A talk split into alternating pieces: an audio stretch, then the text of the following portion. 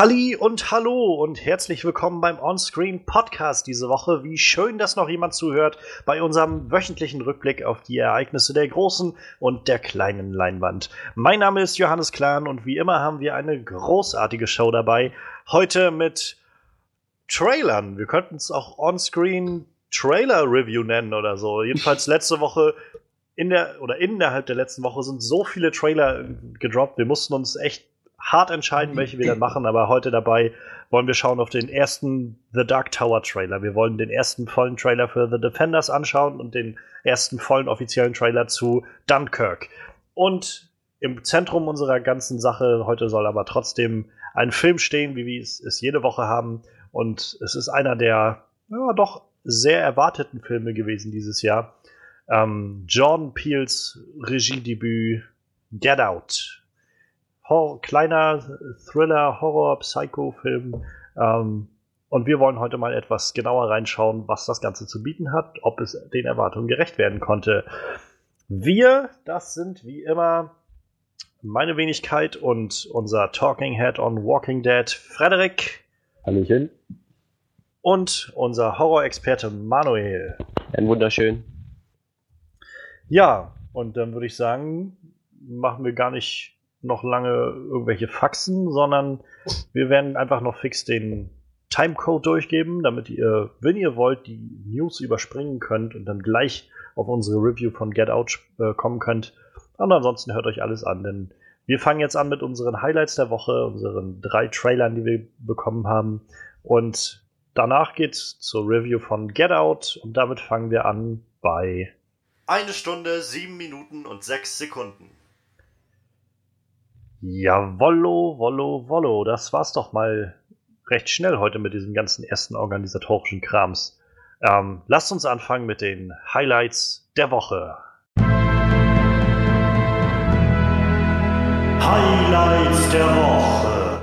Wie gesagt, Trailer Mania war jetzt irgendwie die letzten sieben Tage. Meine Güte, also während dann letzte Woche an einem Tag, glaube ich, der erste Defenders-Trailer rauskam und der erste Dunkirk-Trailer, nee, der mhm. Dark Tower-Trailer kam irgendwie einen Tag später, mhm. der Dunkirk-Trailer. Und dann jetzt ähm, vor ein, zwei Tagen dann noch der neue und finale Wonder Woman-Trailer, der Blade Runner 20, äh, 2049-Trailer, ein Clip aus It und ein Clip aus Spider-Man Homecoming. Ne?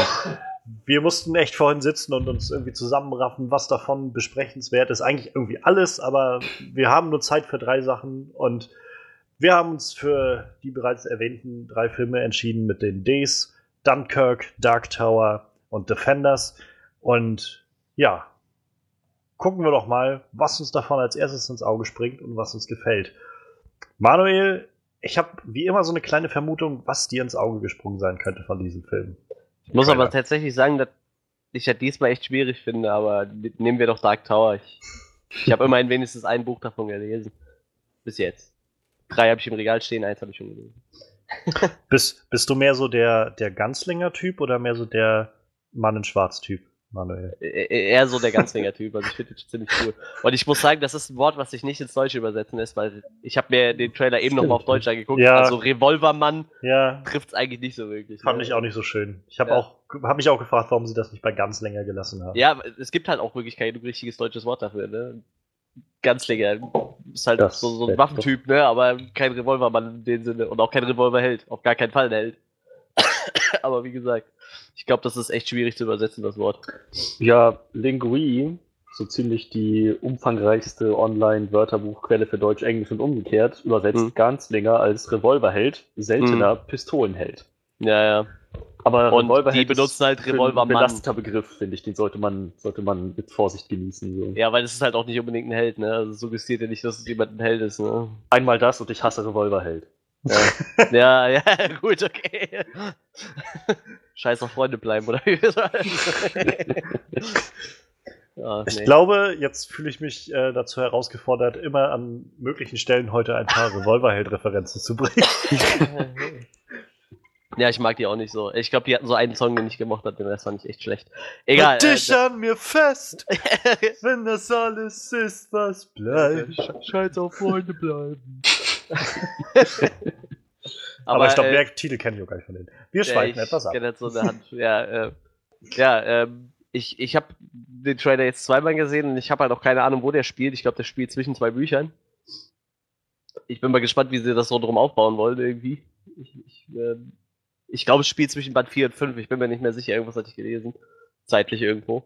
Ich meine, das magst, schön. Uns, magst du uns vielleicht einmal kurz eine, eine grobe Einführung geben, was das Ganze ist und was da auf einen zukommt und was vielleicht im Trailer äh, davon rüberkommt oder so? Also, äh, ich kann das mit einem Satz zusammenfassen. Der Mann in Schwarz floh durch die Wüste und der Revolvermann folgte ihm. Darum geht's. Also im Endeffekt geht's eigentlich um die ewig währende Reise des Roland. Das ist der Ganzlinger, äh, der Ganzlinger Roland, Roland Shane. Der rennt halt eigentlich im Endeffekt die ganze Zeit dem Mann in Schwarz hinterher. Der will den halt einfach nur finden, weil der Mann in Schwarz ist so die Inkarnation des puren Bösen. Ich, ich, im, im Trailer wird zwar oft erwähnt, er ist schlimmer wie der Teufel, aber äh, man weiß halt noch nicht so ganz genau, wie schlimm der wirklich ist. Ähm, Im ersten Buch kommt es auch noch nicht so rüber, aber ich sag mal, die Leute, die sich mit, allgemein mit Stephen King auskennen, die, die kennen den halt auch aus anderen Stephen King Büchern, weil der ist relativ allgegenwärtig. Der ist zum Beispiel, ich weiß nicht, kennt einer von euch The Stand oder hat einer den Film gesehen oder sowas? Die Sechsteiler? Nein. Irgendwas klingelt. Also gesehen, gesehen habe ich ihn, glaube ich, nicht, aber da klingelt Ja, auf jeden Fall, da wird halt die ganze Menschheit durch eine, durch eine Epidemie ausgerottet und die wird halt äh, von ihm verursacht, also von, vom Randall Fleck, vom Mann im Schwarz. Also der ist quasi echt im Stephen King-Universum so die Inkarnation des puren Böses und der kommt halt öfter vor in den Büchern. Ja, und der Ganzlinger versucht ihn halt die ganze Zeit zu finden. Ich bin mir selber noch nicht schlüssig, warum er ihn überhaupt findet. Also wie gesagt, das wird im ersten Buch noch nicht klar, aber scheinbar wird der Film wohl ein Kapitel seiner Suche beschreiben, wo Roland dann halt auf der Erde wandelt. Roland beschützt halt ein bisschen den dunklen Turm.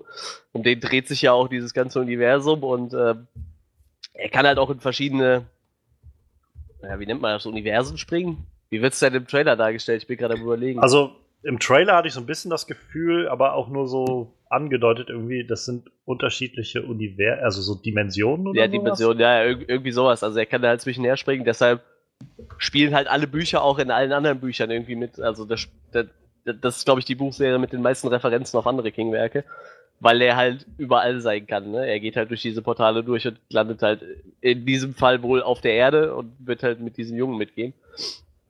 Natürlich auf seiner immerwährenden Suche nach dem Mann in Schwarz. Äh, das ist halt so seine Lebensaufgabe, diesen Mann in Schwarz zu finden. Und er ist ihm halt immer ein paar Schritte voraus. Die treffen sich halt auch des Öfteren mal, aber das endet halt meistens damit, dass irgendwann der Mann in Schwarz wieder weg ist und er ihm halt wieder hinterherläuft. So. Das ist vielleicht, so vielleicht ja nur zu ihm, um ihn, keine Ahnung, einfach zu sagen, dass er ihn gerne hat oder so. ich, ich weiß auch nicht wirklich, ob er ihn umbringen will. Er will, ich glaube, er will halt einfach nur wissen, warum er das tut, was er tut halt. Ne? Und deshalb verfolgt er ihn halt die ganze Zeit. Also im Trailer sagt er, glaube ich, sowas also zu dem Jungen sowas wie, ich werde ihn umbringen. Für dich und für mich oder irgendwie sowas. Ja, wie gesagt, ich weiß halt auch nicht, wie weit in der Zug in, in dieser Buchreihe dieses, dieser Film gerade spielt. Wie gesagt, ich habe irgendwie im Kopf, es ist zwischen Band 4 und 5. Sicher bin ich mir nicht, da, da ist halt auch schon einiges dazwischen äh, vorgefallen halt, ne? Also die haben halt auch schon eine echt ziemlich lange Geschichte, die zwei. Ähm, ja, ich, ich bin halt echt gespannt. Also der Trailer sah schon echt abgefahren aus. So, Idris Elba macht echt einen guten Job. Erst habe ich mir halt gedacht, ich, also wenn du das Buch liest, also das wird zwar nicht erwähnt, aber ich habe halt irgendwie schon gedacht, das wäre ein Weißer so, aber mich stört's halt auch nicht, weil es wird halt auch nicht erwähnt, ne? Also das ist nicht wie, äh, ja, Hermine ist jetzt schwarz im Theaterstück und alle Leute laufen Amok so, das war, mir war das eigentlich relativ egal. Ich fand es natürlich schön, als sie mal gesagt haben, sie würden vielleicht Russell Crowe casten, weil den könnte ich mir halt schon gut vorstellen in der Rolle. Als Hermine? Nein, als Ganzlinger, als Hermine auch, ja. Russell Crowe sollte alles spielen, auch Hermine. It's been Wingardium Leviosa, not Leviosa. weißt du, alle haben sich aufgeregt, als, äh, als dann fürs Theaterstück eine Schwarze gecastet wurde. Sie hatten Russell Crowe casten sollen, ja. Das, da hat sich niemand drüber aufgeregt. Vielleicht kamen daher die ganzen Dislikes unter dem Trailer. Vielleicht wollen die Leute einfach, oh, na toll, schon wieder ein Schwarzer in der Leading Role. Ja, das, das mag wirklich sein. Also, wie gesagt, also, wenn du das Buch so durchliest, also, ich hätte auch drauf getippt, dass es ein Weißer ist. Aber Stephen King hat auch gesagt, er hat es halt nicht erwähnt. Ne? Das ist halt bewusst offen, weil es spielt halt auch keine Rolle. Ne? Ich wollte gerade sagen, die Frage ist ja irgendwie, ob das, ob das für den Plot eine wirklich große nee, Rolle nee, spielt. Halt so. Ich meine, äh, vielleicht ist es jetzt halt, der Mann in Schwarz äh, wird von einem Mann in Schwarz gejagt und es ist halt äh, verwirrend für die Leute. Ich weiß es nicht so. vielleicht jetzt. nee, jetzt mal Spaß weiter. Also wie gesagt, das macht halt für den Plotter überhaupt keinen Unterschied, ob der jetzt schwarz oder weiß ist halt, ne? Da fand ich, wo wir eben drüber gesprochen haben, bei American Gods schon ein bisschen merkwürdiger äh, vom Buch zum, zur Serie so, weil da wird mir relativ klar, dass es eigentlich ein Weißer sein sollte, aber es stört halt auch nicht irgendwie. Also wir, wir haben vorm äh, vom Podcast darüber geredet. Ihr habt nicht irgendwie einen Aussetzer gehabt und nee, das verpasst nee. oder so. Nee, nee, nee, alles. Nee, aber wie gesagt, äh, und äh, ich mag Idris, Idris Elba total gerne so. Äh, deshalb, also der hat mir auch im Trailer schon sehr gut gefallen. Er hat halt so, er hatte so einen bösen Blick in den Augen. Ich finde das total cool. Ich weiß nicht, ich mag den Schauspieler echt gerne und äh, sein Gegenspieler wird, wird wohl den Mann in Schwarz auch ganz gut lieben, denke ich. Mhm. ich. Ich bin echt gespannt. Also der Trailer, der sah schon echt fett aus. Wie gesagt, dieses Ding hat auch so viel Potenzial, genug Geschichten zu erzählen, die abseits von allen Büchern funktionieren, ähm, weil halt einfach so viel passiert. da wird sich wohl jeder King-Fan, der den dunklen Turm mag, auch drauf stürzen können, ohne zu sagen, ja, das, äh, das ist aber nicht so wie in den Büchern, weil es wird, es wird hundertprozentig funktionieren, da bin ich mir sicher. Ich glaube, das Ding ist doch auch irgendwie, wenn du solche Bücher von dem Ausmaße hast, die Stephen King so äh, schreibt, dann, dann ist es doch auch überhaupt nicht möglich, das alles in, in einem Film irgendwie runterzubringen. Nee, also. sowieso nicht. Aber wie gesagt, die haben ja schon im Vorfeld angekündigt, dass es nicht. Ich glaube, der erst aller, allererste Plan war, dass sie mit dem ersten Buch anfangen und dann äh, wollten sie, glaube ich, so eine Buchserienkombi machen. Das haben sie relativ schnell verworfen und ich glaube, jetzt wird es halt dann doch eine Origin-Geschichte. Aber wie gesagt, ähm, Stephen King äh, schreibt ja selber, hat ja selber vor ein paar Jahren noch ein Buch geschrieben, was er mitten reingequetscht hat, so, weil es halt einfach funktioniert, ne? So. Ich meine, es sind halt immer in sich abgeschlossene Handlungen in den Büchern, die halt einfach nur im Groben und Ganzen immer die Reise von Roland beschreiben, wie er halt dem, dem Mann in Schwarz folgt. Im Endeffekt ist halt das der Grundplot von allen Büchern, aber halt jedes Mal mit einer komplett anderen Story, dadurch, dass sie halt auch die Dimensionen wechseln können oder die Planeten, ich weiß nicht, irgendwas wechseln können. Theoretisch hätte sogar Roland ein Alien sein können. Ich glaube, das hätte auch niemand verwundert irgendwie. Mal nicht die Leute, die, die die Bücher gelesen haben, so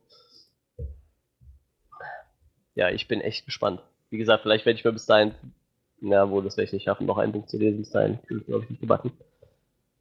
Ich würde gerne noch ein bisschen mehr in dieses Universum eintauchen, bevor ich den Film gucke, ehrlich gesagt, aber. Das kann ich mir vorstellen.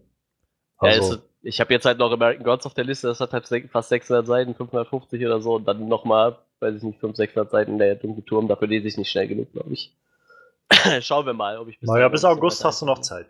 Ja, vielleicht doch, dann, das müsste möglich sein. Wenigstens noch einen zu lesen. Ja, jetzt sagt ihr noch mal was dazu. Also ich muss sagen, ich, ähm, ich fand den Trailer okay. Also es hat mich jetzt irgendwie nicht aus den Socken gehauen. Ähm, aber ich finde schon mal schön, dass überhaupt jetzt ein Trailer da ist. Weil dafür, dass der Film, wie gesagt, im August rauskommt, ist es doch schon ziemlich erstaunlich gewesen, dass es noch keinen Trailer bisher gab. Alles, was wir bisher hatten, war dieses Poster, glaube ich. Und das war's so. Und ähm, nachdem der Film ja, glaube ich, auch echt lange so in dieser äh, Entwicklungshölle war irgendwie und dann immer von grünes Licht wieder auf rotes Licht geschalten wurde und dann wieder nicht weiterentwickelt und dann wurde es nochmal neu. Ich glaube, ursprünglich gab es mal eine Version die vom Film, die irgendwie vor drei Jahren oder sowas hätte rauskommen sollen. Also wo sie es eigentlich angedacht haben und dann wurde über die Produktion wieder abgebrochen und irgendwie lauter so ein Krams. Ich glaube, das war eine ziemlich schwere Geburt mit dem Film. Und dass es jetzt halt noch keinen Trailer gab, war schon so ein bisschen verwunderlich irgendwie. Also, man, wir haben jetzt fast Juni, das sind halt noch mal so zwei Monate dann. Dann ist der Film halt da. Und wenn man jetzt überlegt, naja, wie lange wir jetzt schon so mal Trailer für, weiß ich, Wonder Woman oder, oder eigentlich alle möglichen anderen Filme haben, die ersten Trailer und kleinen Teaser kommen ja dann doch meistens schon so manchmal sechs Monate oder sowas vorher raus. Aber naja, wenigstens geht jetzt halt so langsam, glaube ich, das los und sie zeigen uns jetzt was von dem Film. Und also, was du auch schon sagtest, Manuel, ich finde, ähm, Idris Elba macht eine super Figur in dem Ganzen. Also ich habe halt, ich habe halt keine Ahnung von der Mythologie der ganzen Geschichte. Und ja. ähm, insofern kann ich das jetzt immer nur an dem beurteilen, was ich da drin sehe.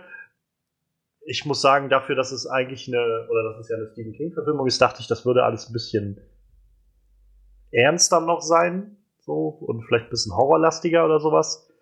Ähm, ich hatte jetzt halt das Gefühl, das Ganze fühlt sich halt mehr, gerade auch mit dem Kind, was dann so scheinbar diese Hauptrolle da spielt, eher so an wie so eine, naja, wie so ein wie so ein Abenteuerfilm, irgendwie so ein Fantasy-Abenteuerfilm. Ja, das mit Witzige so einem, ist. Mit so einem Hauch von Last Action Hero irgendwie, dass er dann aus seiner Welt in, in, nach New York kommt oder irgendwie sowas, aber.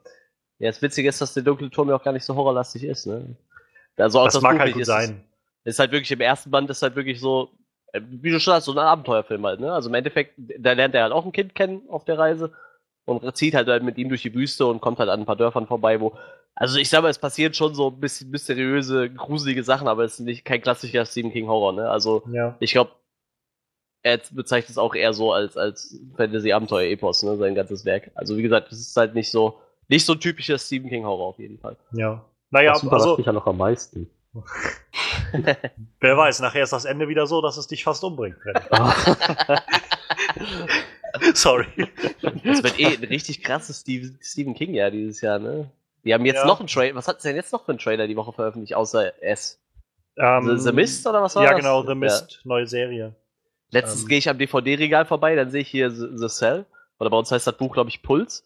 Der ist bei uns nie im Kino gelaufen, obwohl der halt mit, mit Mhm. äh, Samuel L. Jackson und so ist, keine Ahnung. Ich glaub, der war- Cast. Der soll ziemlich scheiße gewesen sein. Ja, ich weiß nicht, ich habe das Buch noch nicht gelesen, ich habe es hier stehen, aber. Ich glaube, dass äh, die, das Studio hat dem, glaube ich, keinen White Release so wirklich gegeben. Also ich, da, das war so eine Direct-to-DVD-Version dann irgendwie letztendlich. Ja, es ist auf jeden Fall sehr lustig. Also ich finde find Stephen King-Film lustig. Früher war das ja gang und gäbe, dass Stephen King-Filme so. Aber ich sag mal, gerade bei dem Cast, so ne, John Cusack, Samuel L. Jackson, da hätte ich dann schon erwartet, dass der bei uns im Kino läuft irgendwo, aber. Naja. Oh, und Lloyd Kaufmann, schön. Ähm, also, um nochmal drauf zurückzukommen, ich finde halt, das Ganze hat halt so einen, so einen Abenteuerfilm-Vibe irgendwie schon recht Ja. ernst auch irgendwie durch, gerade durch auch irgendwie diese ganzen, das, die Waffen und naja, Leute, die irgendwie in den Kopf geschossen werden und solche Sachen. Das hat, wirkt schon als ein bisschen ernster als so ein, so ein typischer Abenteuerfilm, aber es ist halt nicht dieser Stephen King-typische Horror, den Ja, er jetzt so, stimmt. den ich jetzt einfach nur das in dem Wissen, dass es halt eine Stephen King-Verfilmung ist, den ich da erwartet hätte. das ist jetzt aber nicht zwingend schlecht. Ähm, mir fehlt halt, glaube ich, noch so ein bisschen was, was mir zeigt, dass das Ganze halt was Besonderes ist und was, was Einzigartiges ist. Ähm, aber für den ersten Trailer war es halt okay. Wir haben halt Idris Elba jetzt gesehen in der Rolle von dem Ganzlänger. Und ich finde, er macht halt eine ziemlich gute Figur da drin. Also, Ja. das macht schon Spaß, dem dazu zu schauen.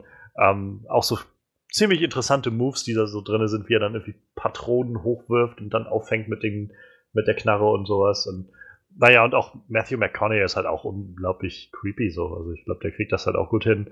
Ich mag diese eine Zeile, die er hat, sehr gerne, wo er, wie, wo er das sagt mit dem In the end, death always wins. Oder wie er das sagt. So Ja. von wegen, ähm, am Ende gewinnt immer der Tod. Ähm, das auch mit diesem typischen McConaughey Ja, Isms ausgesprochen. Das klingt schon ziemlich cool. Und ähm, ich meine doch am Schluss diese, diesen kleinen Monolog, den dann Idris, also der Ganzlinger dann hält, ist, glaube ich, auch aus dem Buch, oder? Wo er dann irgendwie sagt, ich kann Ahnung, ich schieße nicht mit, äh, mit dem Auge oder sowas, mit der, oder sowas, nicht mit den Händen, sondern mit dem Auge, oder wo er das sowieso alles aufzählt und dann zum Schluss irgendwie, ich töte nicht mit der Waffe, ich töte mit dem Herzen oder irgendwie sowas. Hm. Ähm, ich meine gelesen zu haben, dass das auch aus dem, aus dem Buch wohl irgendwie ein Zitat von dem ist. Das wirkt halt ziemlich episch so, aber ja, wie gesagt, so insgesamt fehlt mir einfach nur so ein bisschen Anreiz, um zu merken, das ist jetzt was, was ganz, ganz anderes als so ein 0815 Abenteuerfilm irgendwie mit so ein bisschen Fantasy-Elementen. Ähm, ja, ich, ich, es kann halt immer ein bisschen gefährlich werden, glaube ich, wenn so ein Charakter dann einfach so in das, so von wegen, werfen wir den einfach in unsere heutige Welt und dann wird er halt so ein bisschen Fish out of water mäßig irgendwie unterwegs sein. Und ich hoffe, dass sie es gut gemacht haben und naja, mal schauen. Ähm, Ich bin mir auch bis jetzt nicht sicher, ob ich lieber eine Origin-Story gesehen hätte oder wirklich lieber, dass wir angefangen hätten bei Teil 1 halt, ne? Dass sie wirklich gesagt hätten, komm, wir ziehen, versuchen es mal, gucken mal, wie es ankommt und verfilmen jetzt einfach mal Teil 1, obwohl ich glaube, für einen Film wäre es echt stinkend langweilig gewesen, muss ich sagen, so. Weil es halt echt viel darum geht, wird der rennt durch die Wüste und was denkt er dabei und es passiert Ja. halt nicht so viel, ne? tausend Seiten, einfach nur ein Typ, der durch die Wüste rennt. Und so. Ja, Gott, Gott sei Dank ist der erste Band nicht so lang. Ich glaube, der hat nur 300 Seiten oder so. Das ist ein relativ kurzes Buch. Danach wurden die erst länger, so 600, 700 Seiten lang.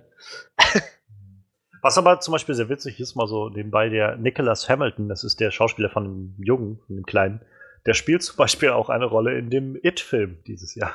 ah, lustig. hm, ein Stephen King-Fan. Ich sehe auch gerade The Dark Tower basiert auf dem dritten Buch. Habe ich jetzt gerade gelesen. Okay. Based on The Dark Tower Through the Wasteland. Also in irgendeinem Buch kommt er halt auf die Erde, also deshalb mag sein, dass es wirklich darauf beruht dann. Wer weiß. Also vielleicht ist das Ganze ja auch so ein bisschen zusammengemischt von verschiedenen Büchern, so Plotpunkte zusammenzunehmen und ja. äh, zu verbinden irgendwie. Ich, ich kann es halt mit den Büchern nicht vergleichen und eigentlich will ich das auch immer gar nicht, weil ich so denke, ich schaue mir jetzt den Film an, ich, ich lese nicht das Buch so. Ja, und ähm, dann, dann kann ich halt dabei bleiben, das Buch zu lesen, wenn mir das alles nicht gefällt. So. Und deshalb bin ich halt einfach gespannt, ob sie eine interessante, wirklich gut inszenierte, cineastische Version dieser ganzen Sache bringen können. Und das ist irgendwie das, worauf ich jetzt ein bisschen hoffe. Ich finde die Schauspieler gut und naja, den Rest wird man dann sehen. Aber es war halt auch erst der erste Trailer. Also. Ich habe halt zum Beispiel ja. auch noch keine Ahnung, was der Dark Tower überhaupt ist. Das könnte ich dir auch nicht sagen. Nachdem ich das erste Buch gelesen habe, könnte ich es dir noch nicht sagen. Ich glaube, spielt der im ersten Buch überhaupt schon eine wichtige Rolle? Ich glaube nicht. Also ich glaube, im ersten Buch ist es echt noch relativ irrelevant, was der dunkle Turm ist. ich glaube, der hatte damals schon drei Teile oder mehr im Sinn. Deshalb wurde es, glaube ich, im ersten noch nicht so thematisiert. Oh, ich sehe gerade, den Soundtrack hat äh, Junkie XL gemacht. Ja. Das gefällt mir schon mal sehr gut. Cool. Ja. Ja, also ich hätte jetzt auch nichts weiter hinzuzufügen, nichts, was ihr nicht schon gesagt hättet in eurer gründlichen Analyse.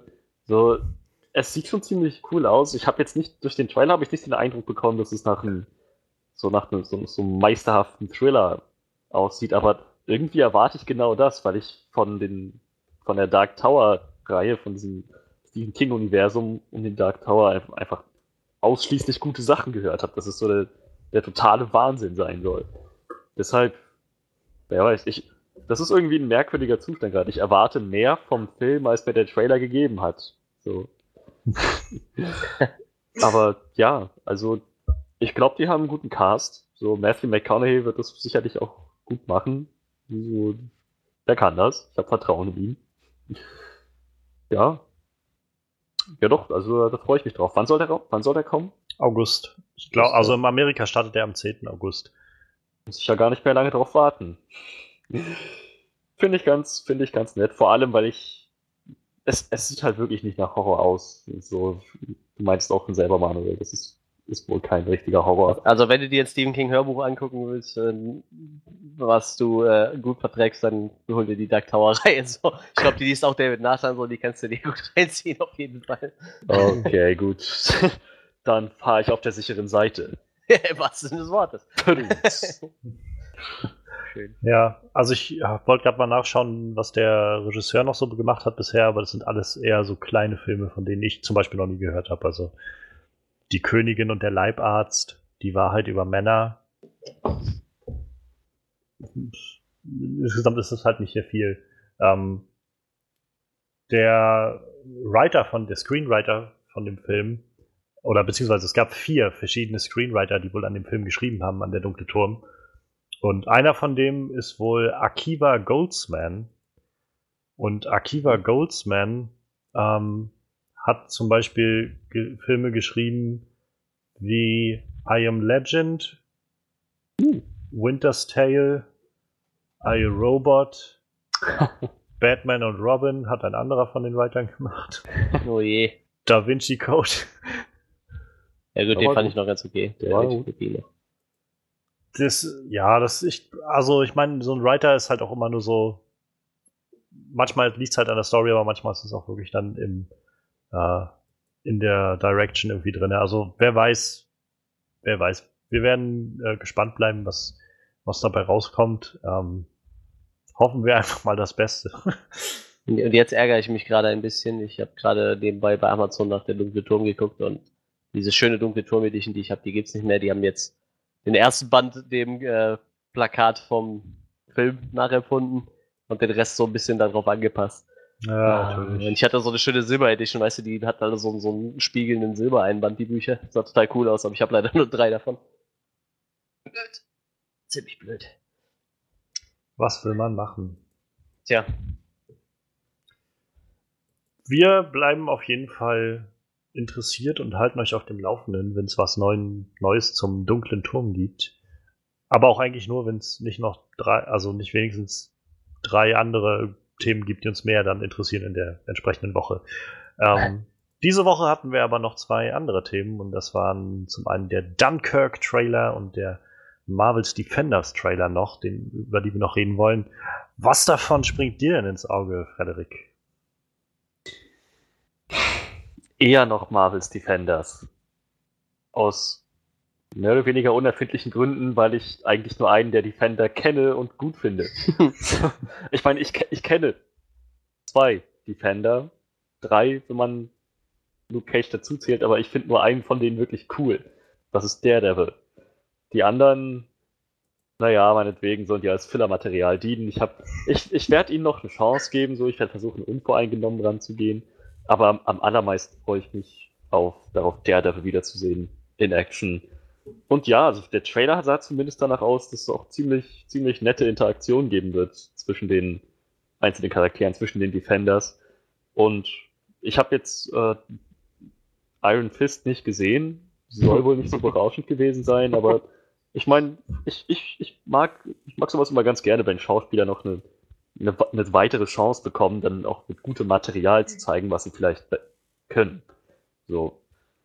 Und danach sah der Trailer auf jeden Fall aus. Es sieht auch nach einer sehr spannenden Geschichte aus. Die haben ja schon vieles vorbereitet, auch vor allem in Daredevil. Das ist, ja, also ich freue mich darauf, das aufgelöst zu sehen dann, hoffentlich. Sigourney Weaver. Mhm. Richtig, sie wird ja noch ein Highlight. Das hat tatsächlich mit einer der Sachen, die mich am meisten erfreuen, so. Also Sigourney Weaver da drin zu sehen und ähm, ich denke mal auch, dass es so ein bisschen darauf hinauslaufen wird, was du jetzt gerade schon sagtest, Frederik, dass sie jetzt mal das, was sie jetzt alles so im Vorfeld, gerade mit The Hand dann alles vorbereitet mhm. haben, mit der Hand und so, dass das jetzt alles mal aufgelöst wird. Also in, ähm, gerade in Daredevil Staffel 2 dann und vor allem auch in äh, Iron Fist war The Hand dann nochmal ganz zentrales Thema. Und ich denke, gerade dadurch, dass Iron Fist die letzte Serie vor den Defenders war, werden sie das dann auch nochmal aufgreifen. Ähm, ja, also ich muss sagen, ich, ich habe den Trailer jetzt bestimmt schon, weiß ich nicht, sechs, sieben Mal oder so gesehen. weil ich das, ich finde das so geil irgendwie. weil sie einfach genau das machen, was ich mir gewünscht habe, was sie für diese Serie machen. Also kein, kein Geteaser mehr, so wie in den letzten Serien, wo immer so angeteasert wurde. Es gibt dann auch diese anderen und so. Und keine Ahnung, immer nur so mit, mit so einem Halbsatz mal zu erwähnen, weiß ich. Also gerade dann Claire Temple, die dann irgendwie sowas sagt wie, keine Ahnung, ähm, ich kenne einen guten Anwalt. Also es war, glaube ich, am Ende von Luke Cage, wo Spoiler, Luke dann irgendwie nochmal also ins Gefängnis muss, aber ich glaube, die Szene sehen wir auch in dem Trailer, wie er dann da als Convict drin ist und dann so die Handschellen auseinanderreißt. Auch eine sehr schöne Szene, finde ich, wie er dann so, hm, my bad. also der Luke Coulter, der den spielt, äh, Mike Coulter, so Luke Cage spielt er, der, ich finde, der ist so, so, ein genialer Schauspieler dafür, der so, hat das so richtig drauf, so dieses Charisma. Und naja, und irgendwo, also dann meinte, ähm, meinte Claire Temple halt zu ihm dann am Ende so von wegen, ich habe einen guten Anwalt und so, ich kann, ich kenne den und so und oder auch in, in ähm, ich glaube, in Jessica Jones haben sie auch an irgendeiner Stelle mal erwähnt, den Teufel von Hell's Kitchen oder irgendwie sowas. Und mhm. das sind alles so Sachen, wo ich, ich mag das schon gerne, wenn es so diese, diese Anerkennung gibt, dass das alles zusammenspielt, aber dieser Trailer geht ja gleich damit los, zu zeigen, okay, jetzt wird nicht mehr lange rumgespielt und irgendwie erst noch mal drei, also rate ich mal so, so von wegen drei Folgen ähm, so ein bisschen da rumgesponnen und erstmal vorbereitet, dass sie sich treffen, sondern jetzt wird getroffen und jetzt wird irgendwie die Sache ange angegangen so. Und äh, da fand ich halt gerade auch die Eröffnungsszene so gelungen dafür, weil das so, das verbindet Jessica Jones mit der Polizistin, die da steht, die ist aus eine der Sidekicks sozusagen aus, äh, aus Luke Cage gewesen. Und sie redet mit ihr und dann kommt halt, naja, Matthew rein und dann irgendwie Jessica Jones, stop talking. Und das ist, so diese Interaktion ist so schön, finde ich, das jetzt zu sehen, auch Iron Fist und äh, und Luke Cage zusammen zu sehen, war eine sehr coole Sache. Ich hoffe halt, dass sie Iron Fist noch ein bisschen rumgerissen kriegen. Ähm, ich habe so einfach ein bisschen Hoffnung in die, die ähm, Showrunner der Serie, weil das auch die Leute sind, die Daredevil Staffel 2 gemacht haben, was meiner Meinung nach bisher die beste Staffel von irgendeiner Marvel-Netflix-Serie war.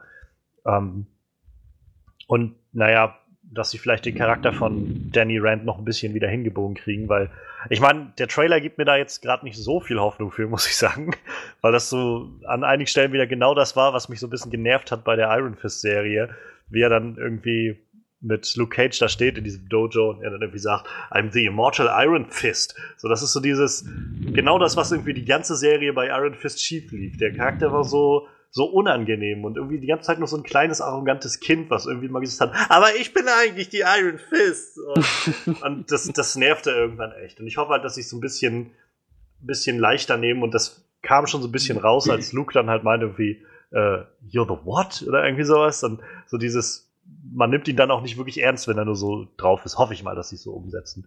Ähm, ich mochte sehr gerne diesen Moment, wo, wo sie dann diesen Hallway-Fight mal wieder angeteasert haben. Scheinbar kämpfen sie immer in jeder Serie irgendwann in irgendeinem Hallway rum, in so einem Aufgang. Ähm, und dann aber halt alle vier zusammen zu sehen und im Hintergrund geht Elektra mit durch. Das ist schon ziemlich fett. Auch, dass Elektra wieder da ist, ist ziemlich cool. Ähm, ich mochte die sehr gerne in, in äh, Daredevil Staffel 2.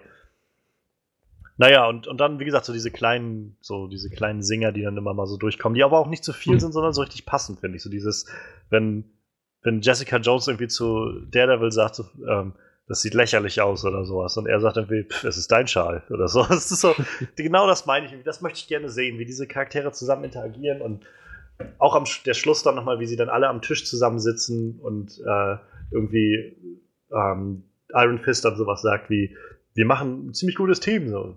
Machen wir nicht. Was willst du mich verarschen? Kugelsicher. Blinder Ninja. Und was immer du bist. Classy. So, das ist so genau das, was ich sehen möchte. Ich finde auch, also ich mochte Jessica Jones sehr, sehr gerne, muss ich sagen.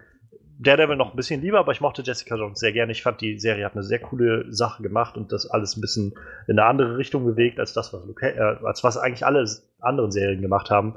Generell, also jede dieser Serien hat so einen ganz eigenen Ton und das gefällt mir eigentlich sehr gut. Und ähm, ich finde aber auch nett, dass sie es jetzt hinkriegen, halt, jedenfalls nachdem, was ich gesehen habe, Jessica Jones dann in diese Gruppe so ein bisschen einzubinden und nicht halt so als Einzelgängerin irgendwie ähm, herausstehen zu lassen. Den Eindruck hatte ich jetzt jedenfalls nicht in dem Trailer.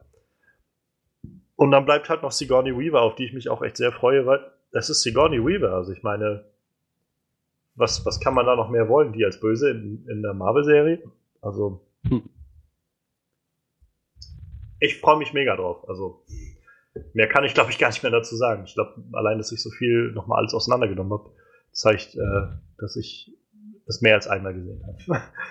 18. Vielleicht August. Bringt, äh, Sigourney Weaver ja auch noch ein Alien mit. Vielleicht hat sie dann so einen Chestburster und der platzt ja aus der Brust oder so. Und dann kämpfen auf einmal die Defenders gegen Xenomorph. also ich fand schon mal schön, dass sie gesagt haben, sie haben Sigourney Weavers Charakter halt extra für diese Serie geschrieben. Das ist jetzt kein Charakter, der in, der in den Comics irgendwo schon dabei war. So dass das halt auch mehr oder weniger für mich jedenfalls dann auch eine Überraschung ist, über die man im Vorfeld wahrscheinlich nicht stolpern kann. Dass irgendwer so von wegen, ja, das wird dann wohl dieser Charakter wieder sein oder so. Mhm. Und, und, und, dann fangen die Leute an, sich zu beschweren. Genau. Weil der Charakter nicht so ist wie im Comic. Natürlich. Das kann jetzt keiner sagen. Das machen sie ja immer. Ja. Da kann sich jetzt auf jeden Fall keiner mehr beschweren. Manuel? Ich habe hab, ich hab, ja noch gar nichts gesagt. Ne? nee. Ging mir auch gerade so durch den Kopf. Ja, ähm, mir fehlen tatsächlich auch noch zwei Serien, bevor ich Defenders gucken werde. Ähm, ich habe noch, Luke Cage habe ich angefangen, noch nicht fertig.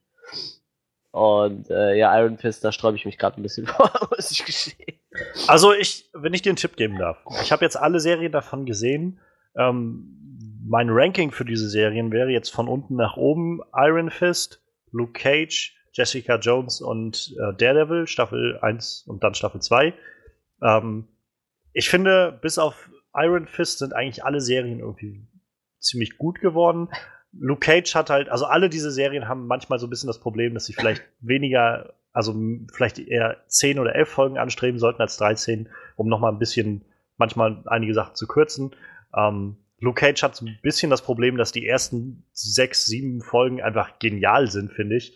Und einen richtig, richtig geilen Bösen haben und dann tauschen sie nachher noch mal so ein bisschen was aus und danach fällt das so ein bisschen auseinander. Aber trotzdem alles noch sehr sehenswert. Und bei Iron Fist würde ich dir einfach empfehlen, wenn du die Serie schauen willst, fang mit Folge 5 oder so an.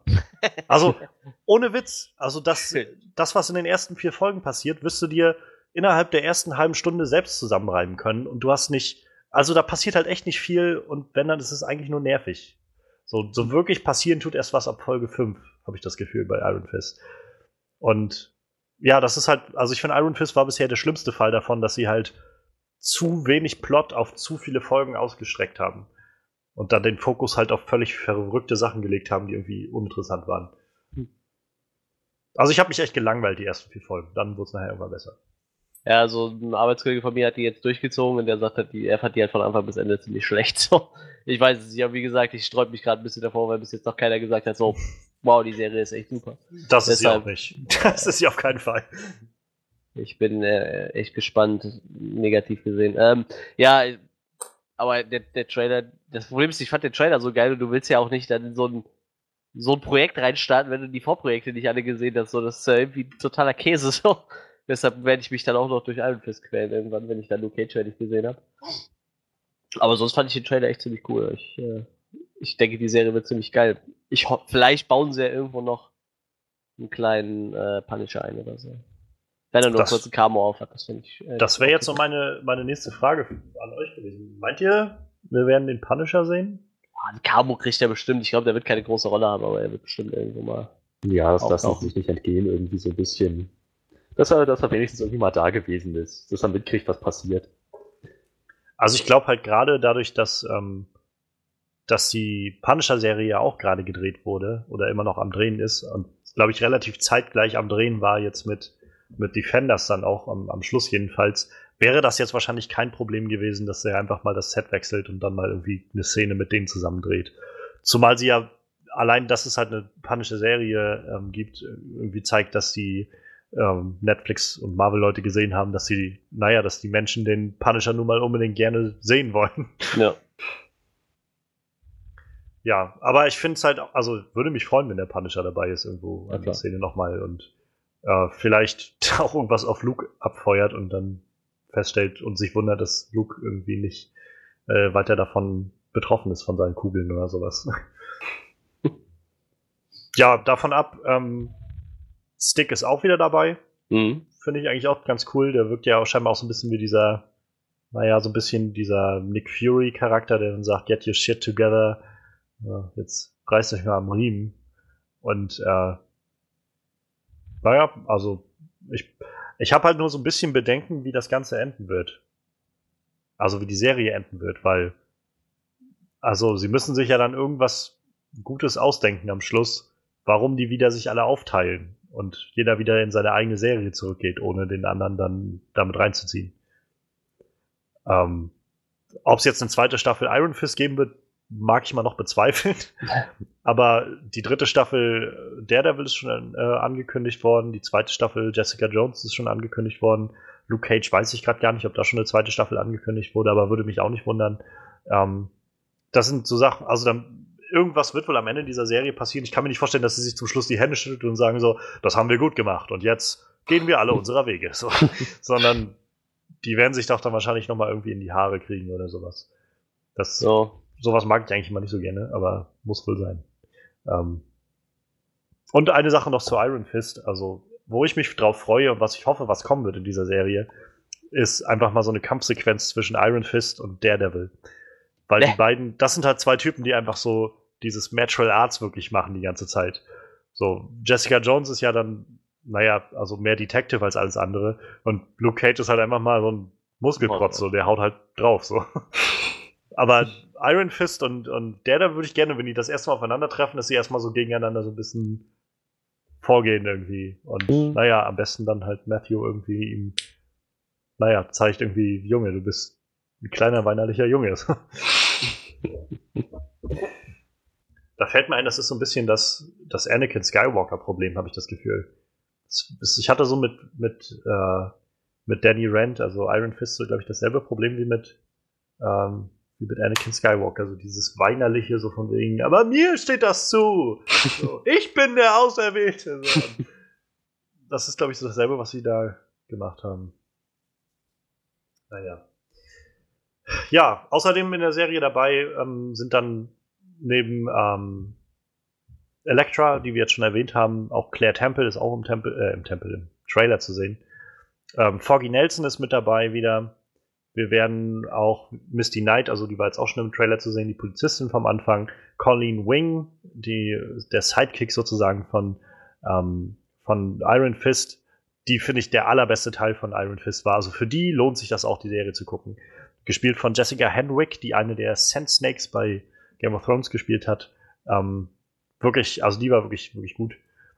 Und ich, Trish Walker aus, aus Dings ist mit dabei, aus ähm, Jessica Jones. Also sie führen jetzt nicht nur die großen Charaktere, sondern auch so die Sidekicks irgendwie alle zusammen. Und ähm, da freue ich mich ehrlich gesagt schon drauf, dass man das ein bisschen sehen kann, wie die alle miteinander interagieren. Und ich mag sowas sowieso. Diese ganzen Verbindungen untereinander. Karen Page ist wieder mit dabei aus Daredevil. Das wird, glaube ich, eine ziemlich coole Sache. Die Serie wird ja auch nur acht Folgen haben und dadurch, glaube ich, ein bisschen höheres Tempo haben als die bisherigen Serien, ein bisschen straffer gezogen sein und ich glaube, das kann den Ganzen auch gut tun.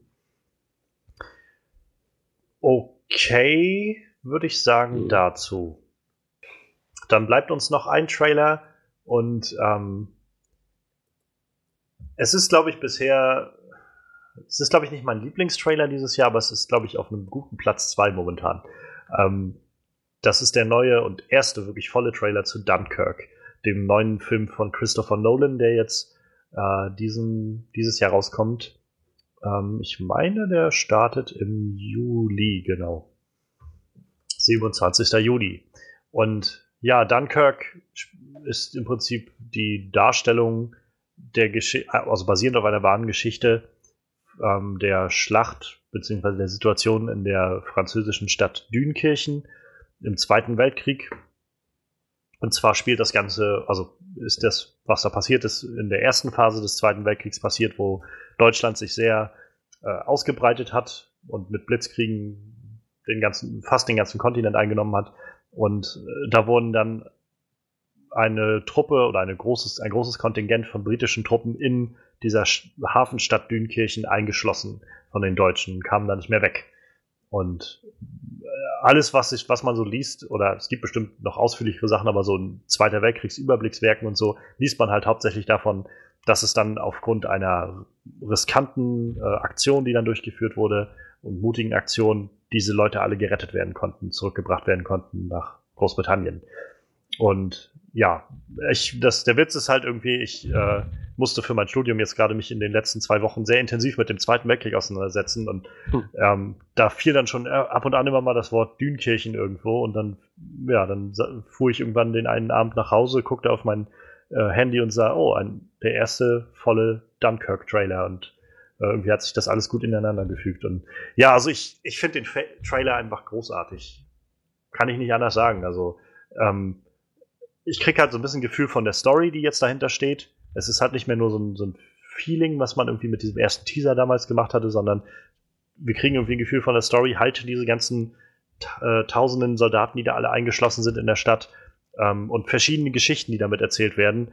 Ähm, ich finde das unglaublich spannend zu sehen, wie, oder ich freue mich darauf, das zu sehen, wenn nachher dieser Bootsfischer da mit seinem kleinen Kutter aus Großbritannien losfährt, um einfach zu helfen und da reinzufahren und so viele Leute irgendwie mitzunehmen wie möglich. Und äh, auf der anderen Seite dann die Geschichte von Tom Hardy, der da scheinbar als, ähm, als Pilot der Royal Air Force unterwegs ist. Ähm, also der echte Tom Hardy hat damals auch schon gelebt und hat damals in der Royal Air Force gekämpft. ja. Naja, und diese Geschichte und dann noch die Geschichte von, ähm, von Cillian Murphy ist das dann, glaube ich, von seinem Charakter, der, wie man ja dann sieht, irgendwie scheinbar aus dem, irgendwie bei so einem Schiffsunglück oder sowas dann unter Wasser war und wurde dann von diesem Fischer dann da aufs Boot gezogen und will eigentlich nur weg und der Fischer sagt ihm aber, nee, nee, wir fahren jetzt nach Dunkirk, um da zu helfen. Und ähm, ich finde, das ist so eine unglaublich krasse Story, die man da irgendwie erzählen kann. Und gerade, dass Christopher Nolan das Ganze anpackt, macht mich noch begeisterter irgendwie. Ähm, ich meine, nach dem, was ich gehört habe, äh, hat Christopher Nolan wohl bestätigt, dass der Film kein R-Rating haben wird, also wird wohl PG-13 sein. Und ähm, er wird wohl auch in so einer, wie immer bei Christopher Nolan, mit so einer sehr eigenen Art und Weise erzählt sein. Also so einige Story-Elemente meinte er so, wahrscheinlich so Stories, wie jetzt weiß ich die Story von Tom Hardy oder sowas. Ich weiß es nicht, ob es die ist, aber ein, einige Story Plotlines werden irgendwie am, über die Dauer eines Tages stattfinden und einige über mehrere Wochen oder sowas. Und so dass es so, so, einen, so einen zeitlichen Aspekt irgendwie gibt, der da wohl miteinander verbunden wird. Und all das irgendwie zu wissen und dann den Trailer zu sehen, führt dazu, dass ich mich einfach mega auf den Film freue. Dazu kommt der geile Soundtrack, also in dem Trailer, ich fand das sehr eindrucksvoll. Ähm, wie immer irgendwie Hans Zimmer. Und äh, das war tatsächlich, wo ich wieder gedacht habe, irgendwie hört man, es ist Hans Zimmer, aber mhm. es klingt trotzdem nicht so, als hätte man das schon mal von ihm gehört. So. Also als wäre das irgendwie sowas, sowas nur noch abgekupfertes vom letzten Trailer mhm. oder so, sondern es klingt wieder sehr, sehr eigen und sehr, sehr frisch. Und das mag ich halt auch sehr, sehr gerne. Und das kam irgendwie alles in diesem Trailer dazu. Dieses Tickgeräusch im Hintergrund hat nochmal so meinen Puls dann immer ordentlich angeregt und so gezeigt, dass es, naja, es geht um auf Zeit irgendwie alles und man muss schauen, dass man die Soldaten da rauskriegt. Also ich finde, das ist ein sehr großartiger Trailer und ich habe sehr, sehr, sehr, sehr, sehr, sehr große Hoffnungen für den Film und eigentlich auch hohe Erwartungen. Das, das Schöne ist ja, dass da wirklich sich quasi alle irgendwie ein bisschen aus ihrer Komfortzone rausbewegen. Ne? Ich glaube, das ist ja nicht das Typische, was Christopher Nolan macht. Ich glaube, das ist nicht das Typische, was Hans Zimmer macht. Äh, ich weiß auch nicht, ich glaube, das ist auch nicht das Typische, was so ein Tom Hardy eigentlich filmt. Und äh, ich finde, das macht es irgendwie noch reizvoller so, ne? Weil ich meine, so typischen Christopher Nolan-Film, ich sag mal, ich habe die letzten, ich habe alle gesehen, also alle, die er gemacht hat, die immer, die in Deutschland verfügbar sind, die habe ich auch alle gesehen. Und er hat halt schon seinen, seinen eigenen Style und der hat halt auch immer so, ich sag mal so, seine Stories sind halt immer so, man erkennt seinen Stil halt irgendwo und ich finde halt gerade dieses Dunkirk-Projekt, das, das, da würde sein bisheriger Stil nicht so ganz reinpassen. Was du jetzt schon gesagt hast mit diesen verschiedenen äh, Zeitabschnitten so die Stories erzählen, das ist natürlich, das ist dann natürlich wieder so ein typisches Christopher Nolan-Ding, aber wie gesagt, so, so, so ein Weltkriegsfilm, vor allem, er kann halt mit der Story nicht machen, was er will. Also nicht so in dem Stil, wie er sonst mal, wenn er eine eigene Story erzählt. Ne? Ich meine, der hat ja so irgendwie die Vorlage gibt's ja nun mal. dann muss ja auch ein bisschen, ich sag mal, so ein bisschen die Correctness wahren irgendwie. Also so ein bisschen die Story muss ja schon das hergeben, was auch wirklich passiert ist. Und ähm, ich bin halt echt gespannt, was er da draus zaubert. So. Ich, hab, ich muss gestehen, ich bin kein großer Kriegsfilm-Fan. Also an mir ist der, wie ist der Fury mit, mit äh, ja. der letzte, letzten ja, ja. Den habe ich nicht gesehen. Ich habe nie der jo Soldat James Ryan gesehen. Habe ich auch sind halt alle voll an mir, vergangen, an mir vorbeigegangen, weil das überhaupt nicht mein, mein Genre ist irgendwie. Noch bin ich geschichtlich sehr bewandert. Ich meine, ich weiß, wie der Krieg ausgegangen ist und äh, ein paar Einzelabschnitte vom, vom Zweiten Weltkrieg kriege ich auch zusammen, aber ich bin nicht so bewandert, dass, mir, dass ich jetzt gedacht habe, ah, oh, Dünnkirchen, natürlich, Dünnkirchen. Wer erinnert sich nicht an Dünnkirchen? So, also das habe ich noch nie gehört vorher, muss ich ganz ehrlich gestehen. Kam vielleicht im Geschichtsunterricht und ich habe nicht aufgepasst oder was, keine so, Ahnung. Nee, aber. Also ich bin gerade dabei, eine Geschichtsstunde vorzubereiten und wir haben zwei Stunden, um den gesamten Verlauf des Zweiten Weltkriegs abzuarbeiten. Also da kommst du nicht dazu, noch Dünkirchen zu machen. Ja, das ist auch. Ich habe also hab auch, bevor der erst die erste Ankündigung damals kam, dass Christopher Nolan jetzt diesen Film Dunkirk macht, auch nichts davon gehört. Also ja, und ich, ich sag mal so, wenn, wenn Christopher Nolan, wenn Hans Zimmer, wenn die jetzt Leute sich mal aus ihrer Komfortzone rausbewegen, äh, werde ich es halt auch tun und werde mir den Film halt auch im Kino angucken. Wie gesagt, Kriegsfilme nicht so mein Genre eigentlich, aber allein schon um zu gucken, was sie daraus gemacht haben, äh, werde werd ich mir den auf jeden Fall angucken. Und der Trailer sieht natürlich absolut wahnsinnig aus. Auch nicht, wie, wie man das so erwartet, so alles fliegt in die Luft, alles total ja, genau. pompös so. Du siehst halt so drei Flieger einfach nur, die übers Wasser fliegen und denkst dir so, boah, das sieht total episch aus. Einfach nur, oder. Obwohl ich, obwohl ja? ich fand schon gerade dieser Moment, wo das Schiff hochgegangen ist, wo man gesehen hat, dass irgendwie so ein Torpedo dieses Schiff getroffen hat, wo irgendwie zig Leute drauf waren und das auf einmal anfing zu sinken. Das war, also ja, es, war jetzt, es war jetzt halt nicht so, natürlich. war jetzt nicht das, was man irgendwie von einem, in allererster Linie wahrscheinlich von einem Kriegsfilm erwartet, halt irgendwie ja. die großen Explosionen und irgendwie fliegende Körperteile, so wie, ähm, so wie Mel Gibson das, glaube ich, gemacht hat bei jetzt dem äh, letzten Kriegsfilm, den er jetzt Anfang des Jahres hatte, äh, Hacksaw Ridge. Aber ich finde, es hat trotzdem wieder so viel Stimmung eingefangen irgendwie. Und, ja. und ich habe halt auch irgendwie das Vertrauen, so wenn Christopher Nolan sagt, ich brauche kein PG, äh, ich brauche kein R-Rating dafür, sondern mir reicht PG-13, also dann wahrscheinlich in Deutschland ab 12, ähm, um diese Geschichte zu erzählen, die ich erzählen will, in diesem Zweiten Weltkriegs-Setting. Ich glaube, dann ist das, also dann, dann vertraue ich da irgendwie voll drauf, muss ich sagen.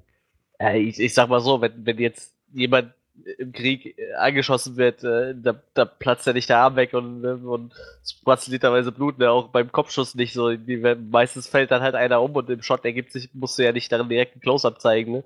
Und zeigen, wie der da gerade verblutet. So, ich finde, das, das brauchst halt in dem Kriegfilm auch nicht. Ich meine, jeder weiß auch so, dass ein Krieg grausam ist, ne? Ohne dass du, ich glaube, Soldat James Ryan, der, hat, der ist, glaube ich, relativ blutig meine. Der ist, glaube ich, sehr berühmt dafür, dass er die Eröffnungsszene sehr, sehr heftig sein soll. Ja, deshalb, also wie gesagt, klar kannst du darstellen, wie Leute an den Strand rennen und dann haufenweise abgeschossen werden, zum Beispiel, ne? Aber ich sag mal, wenn du darauf verzichtest, das alles im Close-Up zu zeigen, dann kommst du schnell auf PG-13 und ich glaube, das reicht auch. Die Frage ist halt, was er für eine Geschichte erzählt. Also ich glaube, ja. Christopher Nolan ist jetzt auch niemand, der sich da dann vorschreiben lässt, ja, was klar, er zu natürlich. tun hat. Und ich, ich rate mal, der wird irgendwie seine Geschichte gemacht haben und gesehen haben, dass das ist nicht nötig dafür so. Ja, das hätte wird auch im Vordergrund stehen. Ne? Wäre die Geschichte anders gewesen und hätte man halt irgendwie im Zentrum wirklich eine krasse Schlacht gehabt, dann wäre das wahrscheinlich nötig gewesen, auch irgendwie ja, so ein R-Rating zu haben. Also, aber das war wahrscheinlich einfach nicht, nicht zwingend nötig dafür. Ja, wie und gesagt, man, man, muss halt auch nicht zwangsläufig jemanden, wenn jemand erschossen wird, da ein paar Liter Blut bei rumschleudern. Ne? Ja. Ich denke mal, man kann es auch so darstellen, ohne dass äh, da der geneigte Gore-Fan äh, äh, gerade einer bei abgeht. Wie gesagt, wenn du schon sagst, so Soldat James Ryan ist sehr bekannt für seine Frühszene, weil die so blutig ist, dann, äh, weißt du, ich glaube, da, da, wird bei Dunkirk dann nicht so drauf. Ich glaube, da wollen die Leute lieber, dass sie in zehn Jahren sagen, ja, hast du Dunkirk gesehen, so, der erzählt eine echt schöne Geschichte, so. Ich glaube, das Lied steht da echt im Vordergrund, so. Hm. Ich hoffe es auch. Freddy, kannst du was mit Kriegsfilmen anfangen und äh, Gibt dir Dunkirk was? Ich kann verhältnismäßig wenig mit Kriegsfilmen anfangen. Ich musste bei einer Schande gestehen, ich habe der Soldat James Ryan nie gesehen. Das sind so. wir schon drei. du bist nicht allein. Ähm, ich, ich weiß nicht. So, das ist. Ich meine, der, der, der Trailer hat schon so einen ziemlich interessanten Vibe. So in dem Sinne, wie er schon meinte. Das sieht sehr realistisch aus, gar nicht mal so mhm. mega bombastisch und trotzdem echt beklemmt. Und so Trotzdem ist es irgendwie bildgewaltig. Das ist eine sehr, sehr, sehr interessante Balance. Und ja, da es von Christopher Nolans wunderbare Hand produziert wird und äh, directed wird, gehe ich mal stark davon aus, dass auch die Story sehr ergreifend sein wird. Und ja, ich habe halt, ich bin halt auch in Geschichte nicht so bewandert. Ich habe keinen blassen Schimmer, was da passiert ist und warum es da passiert ist. Keine Ahnung. Aber vielleicht wird mich der Film mit dem schönen Nolan-Realismus ja nochmal ein bisschen belehren in der Hinsicht. Ich glaube, das ist aber tatsächlich auch so eine Sache, diese Dunkirk-Geschichte ist, ist glaube ich, nicht so bekannt. Also ich meine, wenn du halt so ein wirklicher Zweiter Weltkriegs-Buff bist und dich da irgendwie mega für interessierst und so, ich glaube, dann ist das schon was, wo man irgendwann drüber stolpert. Aber so insgesamt, glaube ich, ist das jetzt nichts, was irgendwie. Also es war nichts, was irgendwie kriegsentscheidend war, meine ich. So in dem Sinne, wie man jetzt irgendwie immer mit dem Zweiten Weltkrieg Stalingrad erwähnen muss oder so. Da kommt man halt irgendwie nicht dran vorbei so, an solchen Sachen. Ähm, ich glaube, sowas war Dunkirk jetzt halt nicht. Das war halt so eine so ein Ereignis, was, was irgendwie stattgefunden hat in diesem chaotischen Krieg, der viel zu lange irgendwie ging. Und äh, was, ja, also ich habe halt auch keine Ahnung, was so genau da eigentlich passiert ist, aber irgendwie wurden ja scheinbar wirklich 400.000 Briten oder sowas gerettet aus dieser Stadt. Also Soldaten. Und ich meine, wenn das nicht, also da kann man, glaube ich, eine sehr, sehr motivierende und irgendwie positive Geschichte draus machen. Und ich könnte mir vorstellen, dass das vielleicht auch der Antrieb von Christopher Nolan war, zu sagen, es gibt da dieses Ereignis, was irgendwie während des Zweiten Weltkriegs stattgefunden hat von dem wissen halt nur ganz wenig Leute und dabei ist das irgendwie so inspirierend, irgendwie, was da alles passiert ist oder sowas, wie, wie die Briten irgendwie zusammengehalten haben oder so. Ähm, könnte ich mir vorstellen, dass er halt sagt, so ein bisschen mit diesem Film kann ich vielleicht auch dieses Kapitel mal beleuchten und auch Leute überhaupt erst dahin führen und dafür interessieren. Ich bin echt gespannt, was er da auf die Beine stellt. Ja. Ich mag das aber, wenn Leute so ein bisschen aus ihrer Komfortzone rauskommen. Naja, ich meine, eigentlich macht er jetzt schon in den letzten Jahren ja eigentlich nichts anderes, oder? Also ich meine, er hatte den. Er hatte immer so ein bisschen diese Thriller-Sachen so in den letzten, also am Anfang seiner Karriere, würde ich mal so sagen, so mit Memento und mit ähm, Insomnia. Mhm. Und dann, naja, dann kam Batman Begins nachher, ähm, was halt schon Batman war, aber halt auch eher auf so einer Thriller-Ebene, würde ich mal so sagen. Dann kam Prestige. Prestige. Mhm. Das war ja auch, auch schon ziemlich Thriller-mäßig, aber dann auch wieder ein bisschen abgefahrener so. Mhm. Dann Dark Knight, da muss man nicht viel zu sagen. Ähm, dann Inception, was irgendwie wieder Thriller war, aber auch wieder so völlig anders und neu. Und Dark Knight Rises, okay. Und dann jetzt Interstellar war halt purer Science-Fiction-Film eigentlich. Also nochmal so ein völlig anderes Genre. Und ich glaube, also ich rate mal, Christopher Nolan hat gerade durch The, uh, The Dark Knight, auch gerade durch den zweiten Film in dieser Trilogie, sich so eine große Tür geöffnet, dass er ja einfach. Also ich kann mir vorstellen, die Studios geben ihm einfach alles. So. Also, die werden einfach sagen, wenn Christopher Nolan kommt, und ich meine, gerade bei, der ist ja auch bei Warner Brothers, glaube ich, schon seit Ewigkeiten, und die entwickeln oder, oder produzieren die ganzen Filme von ihm. Ich rate einfach mal, dass das schon darauf hinausläuft, dass er ähm, mit seiner Idee kommt und die werden ihm dann nicht viel rumfuschen da drin. Ja, dann sagen, sie wissen, was sie hier machen, Mr. Nolan, und ähm, sie, bisher haben sie uns nicht enttäuscht und wenn sie jetzt sagen, dass sie als nächstes einen Science-Fiction-Film machen wollen, okay, sie wollen als nächstes einen Kriegsfilm machen, dann machen sie das. Wir entscheiden vielleicht bloß noch, wann der irgendwie im Jahr rauskommen soll, damit wir äh, die meisten Tickets damit einkassieren können oder sowas. Ja. Das Marketing kann wer anders übernehmen. Ja. Obwohl halt da macht er wahrscheinlich auch noch viel selber mit seinem eigenen Studio, ne? Ich weiß es nicht. Gute Frage. Ich könnte mir vorstellen, dass er halt einer dieser Leute ist, die zum Beispiel ein großes Auge darauf behalten, was in den Trailern zu sehen ist. Ähm, also es gibt ja, glaube ich, vielfach eigentlich ist das Prozedere, dass die Studios, wenn der Film fertig ist, dann eine Trailer-Firma beauftragen, die dann halt extra da die Trailer zusammenschneidet, wie die dann gut werden und sowas. Beziehungsweise, das ist dann wahrscheinlich meistens das, wo man dann sitzt und fragt sich, das war jetzt aber nicht so wirklich geil, weil ich habe schon irgendwie alles gesehen in dem Trailer oder so. Ähm, und ich glaube, Christopher Nolan wird so jemand sein wie James Gunn jetzt auch irgendwie in den, bei den äh, Guardians 2 Filmen, wo er auch irgendwie alles abgesegnet hat mit den Trailern und irgendwie ein Auge drauf gehabt hat, was man sieht und so. Ich kann mir vorstellen, dass Christopher Nolan so jemand ist. Ähm, wir haben jetzt ja gerade schon drüber geredet, dass er jetzt irgendwie da so einen Kriegsfilm dann macht. Ähm, Davis, würde euch so direkt ein Genre einfallen, wo ihr ihn als nächstes gerne, gerne mal sehen wolltet, wenn er Horror. durch ist mit dem? Horror. Ich weiß nicht, ob ihm das so liegt. Das Vermutlich gern, nicht, aber ich würde es trotzdem gern sehen. ich würde gern sehen, ob es ihm liegt. Mhm. Aber ich also ich glaube, die Frage ist, was für ein Horror, oder? Das stimmt. Also ich meine, ich kann mir jetzt nicht so was, weiß ich nicht, so Alien-mäßiges, weiß ich nicht, könnte ich mir jetzt glaube ich nicht so vorstellen, so Buddy Horror Splatter Ding nee, oder sowas, aber ich glaube so einen richtig psychologischen Horror hm. kann ich mir eigentlich Am besten noch vorstellen. mit seinem Bruder als Co-Writer so. Ich glaube, der hat da ein Händchen für. Den mag ich eigentlich auch sehr gerne. Also alles, wo irgendwie steht, äh, Jonathan Nolan hat mitgewirkt noch, so, da kann man eigentlich auch was drauf geben, dass das dann gut wird. Zum Beispiel Mentor beruht ja, glaube ich, auf der Kurzgeschichte von ihm, ne? Das mag gut sein. Ja, äh, ich habe es gerade nochmal nachgeguckt. Ist eine Kurzgeschichte von Jonathan Nolan. Also wie gesagt, äh, ich glaube, die zwei zusammen, die könnten vielleicht einen schönen Horrorfilm zusammenschreiben. Ich bin mir nicht sicher, aber. Ja, wenn ich mir vorstelle, das ginge so in die Richtung wie jetzt Get Out auch, den wir jetzt ja gleich dann besprechen wollen, das könnte ich mir schon vorstellen bei ihm so so ein bisschen twisty und äh, halt so irgendwie psychologisch tiefgehend. Ja.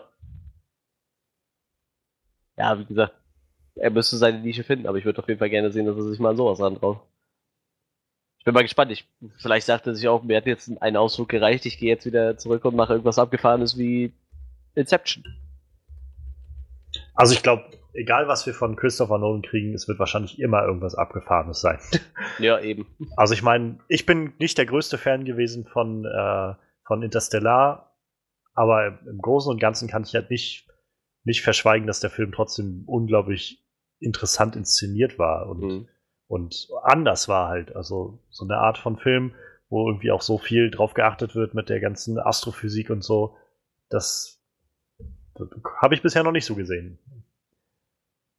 Also ich, ich glaube, was ich gerne mal sehen würde von, von Christopher Nolan vielleicht als nächstes, ähm, wäre entweder ein Fantasy-Film, so, so ein, vielleicht ja. mal irgendwas abgedrehtes so, wo er halt mal das so rauslassen kann, also mal so wirklich sich reinstürzen kann in so eine ganz fantasievollen Sachen, halt mal vielleicht ein bisschen weg von diesem purer Realismus, sondern mehr sowas ganz, ganz Fantasievolles da reinzubringen.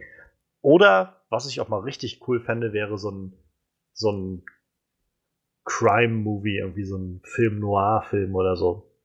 So in die Richtung ähm, die üblichen Verdächtigen oder sowas. Oder vielleicht noch weiter, also so weiß ich, so ein Film, der irgendwie in den 50ern spielt oder so. Mit so, so dieses typische Setting irgendwie mit so, mit so einem Privatdetektiv oder sowas, der dann beauftragt wird, irgendwas rauszufinden und äh, immer so innere Monologe die ganze Zeit mitführt oder so. Aber dann halt eine richtig krasse Nolan-Geschichte dahinter, die so total verzwickt und tiefgründig ist. Das, das würde ich, glaube ich, auch gerne mal sehen. Das ist gerade total lustig. Ich wollte mir ging gerade, weil du sagtest, dir hat Interstellar nicht ganz so gefallen. Ich hätte jetzt gesagt, mir hat Insomnia nicht so gut gefallen. Das ist auch tatsächlich der einzige Film, wo er nicht selber geschrieben hat. Den habe ich äh, noch nicht gesehen, Insomnia, muss ich sagen. Also. Ja, der, also der ist auch gut, aber verglichen mit also, anderen Filmen würde würd ich den an letzter Stelle setzen, glaube ich. So, was ihn aber noch zu guten Film macht. Aber ich habe halt noch nicht alle Chris Nolan-Filme gesehen, aber ich kann auch sagen, alle sind irgendwie gut. So. Mhm. Ich finde mhm. halt von denen, die ich gesehen habe, finde ich, ist Interstellar mit einer der schwächsten und dann gleich darüber kommt, glaube ich, dann Dark Knight Rises für mich. Und, aber das ist halt, das sind halt auch Filme, die sind einfach nur schwächer als die anderen, finde ich. Die sind jetzt ja, halt nicht eben. schlecht so. Ich sehe gerade so bei Rotten Tomatoes her, wer, wer Prestige wohl noch kam wohl nicht ganz so gut an, aber den fand ich wiederum. Oh, ich finde, das gut. ist mit einer der besten, muss ich sagen. Ja, ich fand den auch ziemlich gut eigentlich. Ich habe den auch super oft gesehen dieser Twist am Ende, das ja, hat mich das ja. erste Mal so abgefuckt irgendwie. ja, das stimmt. Was und war nochmal der Twist? Mal so unter uns und große ähm, Spoilerwarnung. Spoilerwarnung, äh, er hat einen Zwillingsbruder. Also, äh, äh, also Christian Bale hat einen Zwillingsbruder. Christian Bale hat einen Zwillingsbruder, ja, genau. Und mit, durch ihn kann er diese ganzen Tricks machen, dass er sich zum Beispiel irgendwo hin teleportiert. Und der, der abfuckende Twist für mich war halt dieses, dass, dass Hugh Jackman, naja, sich ständig neu geklont hat bei ihm, ja. teleportieren und ja, seinen ja, Klon danach sofort. Ich weiß auch nicht, ob er seinen Klon oder sich selbst dann ersäuft hat immer. Ich glaube, das ist Aber auch Absicht, dass man das nicht weiß. Ne? Einer dieser beiden Versionen, also nach, nach einem Teleportieren, was eigentlich nichts anderes war als ein Kopieren im Prinzip, ähm, ist immer eine Version sofort in einen Wassertank unter der Bühne gefallen und dann da unten ersoffen worden. Ja. Und der ich, andere rannte dann halt weiter rum. Ich, ich habe das Gefühl, ich habe diese wichtigen Schlüsselszenen im Film nie gesehen. Ich habe den Film dreimal gesehen. Ist mir nie so aufgefallen. Ich, ich dachte, der Twist war am Ende, dass Christian Bale durch irgendeinen kosmischen Zufall in der Stadt jemanden gefunden hat, der ihm so verdammt ähnlich sieht, dass nee, er nee. diese ganzen Tricks aufstellen kann. Nee, man, sozusagen, man dass er ihm so nur am Ende hilft, seinen letzten großen Coup durchzuziehen.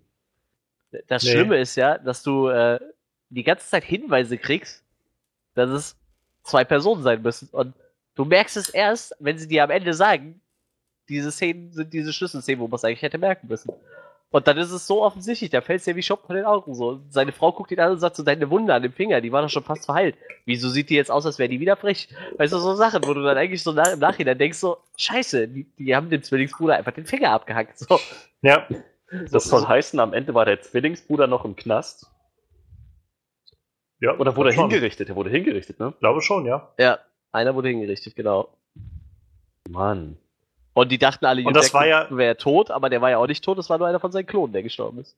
Oder das war ja die ganze Zeit immer dieses, dass sie ständig durch den Film auf dieses gezogen haben, dass Hugh Jackman immer meinte, nein, es, ist, es sind keine Zwillinge.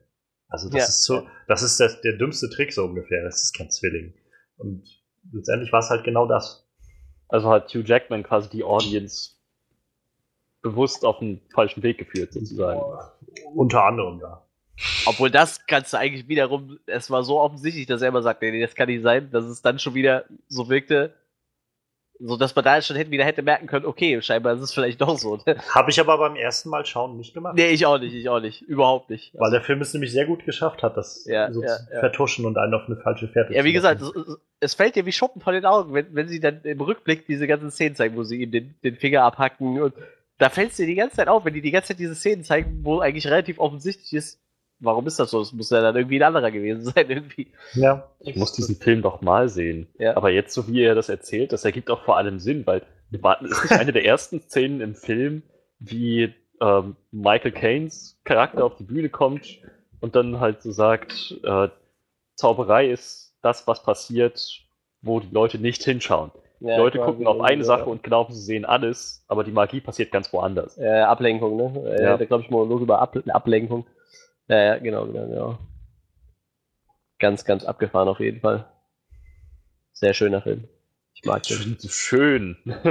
Sehr guter Film. Ich ja. kann mich erinnern, dass, dass dass einer der Tricks es involviert hat, dass regelmäßig Kanarienvögel getötet wurden. ja, ja, Tauben, glaube ich, oder irgendwas. Ja. Die, die Tauben wurden am Ende ja gerettet. Die hat, ja, die nachher, ja, der hat ja, eine neue Konstruktion entworfen, mit der die Taube letzten Endes dann doch nicht sterben muss. Ja, weil, weil das Kind, das kind da so, weil das Kind da so ein Trauma hatte, ne? irgendwie. Als es gesehen hat, dass der eine Vogel theoretisch tot ist und es nicht derselbe Vogel ist. Ich glaube, das, das, das, das war der Punkt hatte ich so eine krasse Szene, wie das Kind am Anfang, wo dieser, dieser Trick mit dem Kanarienvogel vorgeführt wurde, wo das Kind meinte, er ist tot, sie haben ihn umgebracht. So, nein, guck doch, er lebt. So, das Kind hat es als einziges begriffen. So, ja, das waren zwei Vögel, der andere Vogel ist tot, das ist nicht derselbe Vogel. Und ich glaube, in der Zeit war das wirklich gang und gäbe, ne, für so einen Zaubertrick. Da wurde so ah, viermal schnell geopfert. So. Das ist so übel. Und dann, dann haben sie schon diese, diese, diese, diese diesen neuen Mechanismus entworfen, wonach die, die, die, Taube dann später nicht sterben musste. Und dann wurde die nochmal von Christian Bale manipuliert und musste dann doch draufgehen. Tja, ich fand es irgendwie abartig, wie immer wieder Hugh Jackman ertrunken ist, aber hey. Ach, wen interessiert Hugh Jackman? Ja, der klont sich doch, ist doch egal. Scheißegal. Wir wüssten nicht mal, ob seine Klone überhaupt ein Bewusstsein hatten. Es könnten nur Maschinen gewesen sein. Sie waren unten drinnen und haben um Hilfe gerufen in dem Wassertank. ja. Jedes Mal. Wenn das ja. überhaupt seine Klone waren, vielleicht waren er das nämlich auch selber. Oder es waren alles nur noch Klone. Der ursprüngliche originale Hugh Jackman ist schon lange tot und alles, was da noch rumläuft, sind seelenlose Kopien von ihm, die so tun, als hätten sie ein Bewusstsein, aber eigentlich keins haben. Also seelenlos waren sie wahrscheinlich nicht, weil sonst hätten sie ja nicht seinen Plan weitergeführt, den der Originale dann am Anfang mal gehabt hätte. Ja, wir, warum wir, wir driften auch ganz schön weit weg gerade. Und übrigens, übrigens ist das ganz schön ungünstig, hier eine Spoilerwarnung zu geben, weil wie wollen wir jetzt jemandem sagen, wieder zuschalten? Scheiße. also zuschalten jetzt. ja, ihr habt ja leider verloren. Tut mir leid. Ich, ich würde sagen, ich würde sagen, wir machen jetzt einfach mal weiter mit dem äh, mit unserer großen Review, weil dann können wir weiter über abgefuckte Twists und sowas reden. ähm, denn wir wollen heute eintauchen in, ja, wie gesagt, Jordan Peels äh, Regiedebüt Get Out. Ich habe die ganze Zeit diesen Pop-Song im Ohr. Get out, leave right now, the end of you and me. Das denke ich jedes Mal, wenn ich Get Out Sagt mir auch nichts. Das ist ein Song, der ständig im Radio lief früher. Das ist aber auch schon bestimmt 5, 6, 7, 8 Jahre her. Auf jeden Fall habe ich den jetzt die ganze Zeit im Kopf, wenn ich an Get Out denke. Das ist echt schlimm. Get down on it. Get down. Das, nein, das ist was anderes. Ja, ähm, ja also ich meine, ähm, der Film startet jetzt diese Woche oder startete letzte Woche, glaube ich schon, in Deutschland Mhm. Obwohl er im Januar schon in Amerika lief und irgendwie wollten sie wahrscheinlich erstmal abwarten, wie gut er denn da ankommt und dann entscheiden, ob wann und wo sie ihn dann senden im Rest der Welt und holy moly, der Film kam aber mal sowas von den Amerikanern. Also dafür, dass, es, dass das Ganze so ein Regiedebüt war, war, also noch niemand so wirklich einschätzen konnte, was Jordan Peele damit jetzt so abliefert, der bisher nur bekannt war als die eine Hälfte des Komiker-Duos Key and Peel. Die beiden hatten eine, ähm, eine Show zusammen auf Comedy Central. Ja, und äh, keiner Mad wusste TV. so wirklich, was davon kommt. Genau, solche ganz, die ganzen komischen Sachen eigentlich. Und dann droppte dann irgendwann dieser erste Trailer in Amerika und die Leute sind irgendwie ausgeflippt und naja, der Film hat bei einem Produktionsbudget von 4,5 Millionen Dollar bis jetzt 173 Millionen Dollar allein in Amerika eingespielt und äh, ist momentan sogar noch irgendwie in den auf Platz 14 noch in den amerikanischen Charts, Kinocharts. Obwohl der im Januar rauskam. Das ist seine elfte Woche jetzt in den Kinocharts und der ist immer noch auf Platz 14. Das ist schon ziemlich beeindruckend. Ähm, ja, und auf jeden Fall der Film war sehr erfolgreich und daraufhin ähm, ja, gab es dann irgendwie viel Internet drumrum, so was dann laut wurde, oh mein Gott, dieser Film ist so krass und so großartig und irgendwie haben alle drüber geredet und ähm, dann habe ich mich gefragt, wann der eigentlich in Deutschland rauskommt und dann kam irgendwann, yay, er kommt im Mai. Wow. Drei Monate warten, super. Aber auch das haben wir überstanden. Jetzt sind wir da, wir haben den Film gesehen und wir wollen jetzt mal reingucken, was haben wir dann eigentlich davon erwartet irgendwie und, und was genau haben wir bekommen. Lasst uns mal anfangen mit dem, was wir von Jordan Peels Get Out erwartet haben. Ich fange mal für mich an und ich muss sagen, ich habe ähm, ich habe halt fast nichts von dem Film mitbekommen, bis er dann in Amerika rauskam, weil dann halt von den Seiten, die ich so verfolge, irgendwie von Collider und auch von Screen Junkies, die sind dann halt so mehr oder weniger explodiert, als der Film rauskam, großer Erfolg wurde, ähm, haben die halt fast nur noch drüber berichtet, so haben dann Interviews geführt mit Jordan Peele und haben, äh, naja, haben so ein bisschen in den Film reingeführt und so spoilerfreie Reviews gemacht und so. Und äh, alles, was ich halt gehört habe, war wie positiv. Und dann habe ich mir halt auch den Trailer mal angeschaut und ich dachte, ich bin eigentlich kein Fan von Horrorfilmen, aber das sieht einfach nur abgefahren irgendwie und creepy und trotzdem irgendwie so, so mysteriös aus, dass ich reingehen will und ich will das unbedingt sehen, was da passiert und wie, wie das alles funktioniert, was da überhaupt passiert. Und das hat irgendwie alles immer nur noch weiter angefeuert, dass ich den Film unbedingt sehen wollte. Ähm, ich habe mir die Trailer dann immer und immer nochmal angeschaut, weil ich jedes Mal gedacht habe, vielleicht findet man ja doch nochmal irgendwie einen kleinen, kleinen, ein kleines Detail mehr oder sowas, was einen auf eine neue Spur führt oder sowas. Ähm, weil nach den Trailern hatte ich halt irgendwie das Gefühl, okay, scheinbar, also ganz offensichtlich gibt es halt so, so, ein, so ein Rassenthema, was da mit reinspielt.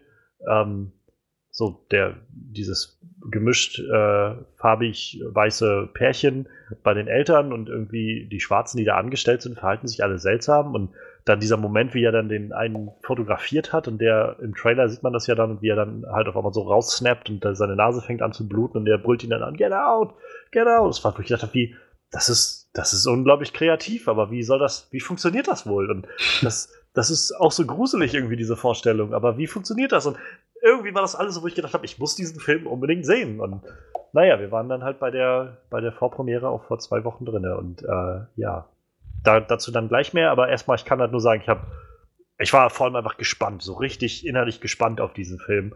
Und nachdem ich dann von dem gehört hatte, den Trailer gesehen habe, habe ich den auch relativ weit nach oben auf meine Liste gesetzt von, die möchte ich jetzt unbedingt sehen dieses Jahr.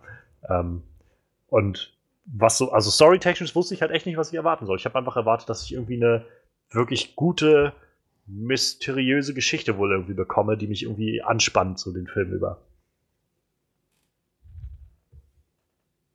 Mhm. mhm. Wer möchte? Wer dir zu? Na klar. Also, ich habe halt der, der meist erwartetste Film für mich dieses Jahr ist Alien Covenant, wenn ich mich richtig erinnere. Glaube ich. Ist gut möglich. Ja. Ähm, aber nachdem ich halt gesehen habe, was Get Out für einen Anklang gefunden hat in den USA, dachte ich, meine Fresse, das ist das ist mit Sicherheit sehenswert. 99% bei Rotten Tomatoes. Stimmt, Und das habe ich ganz vergessen zu erwähnen, ja. Am Anfang waren es noch 100. Mhm. So, also es hat eine Weile gedauert, bis die erste negative Review aufgetaucht ist, ne? Und dann, dann dachte ich so, eigentlich, eigentlich mag ich Horror nicht so gerne, aber dann habe ich auf der anderen Seite wieder gehört, der Film vereint so Horror und Comedy.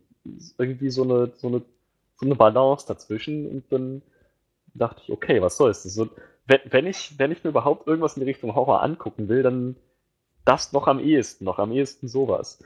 Und es sah auch echt nicht danach aus, als wäre das äh, so, so ein Body-Horror oder so irgendwas Blutiges oder Ekelhaftes, Monströses, sondern es sah echt nur nach so Thriller, vielleicht noch ein Touch Horror Mystery aus. Und ich, ich habe echt eine Schwäche für Mystery, muss man sagen.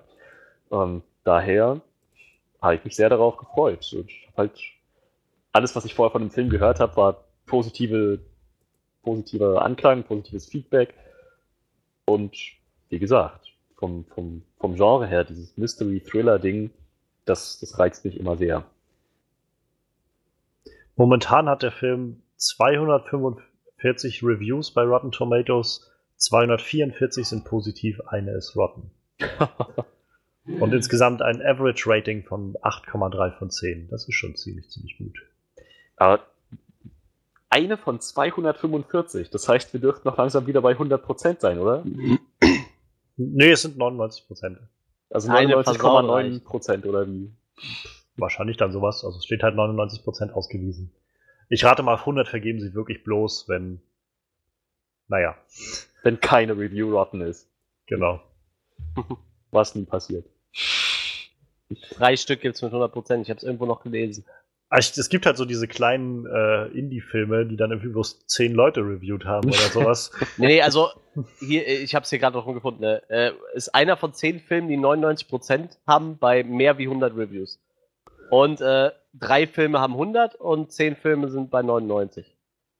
Mehr, mehr gibt's nicht mit mehr wie 100 Reviews. Also wirklich große Filme, die viele Reviews bekommen haben. Und da ist er bei einer von zehn, die nur 99% haben. Und dann gibt's halt noch drei Stück, die 100% haben. Also das ist schon erstaunlich gut.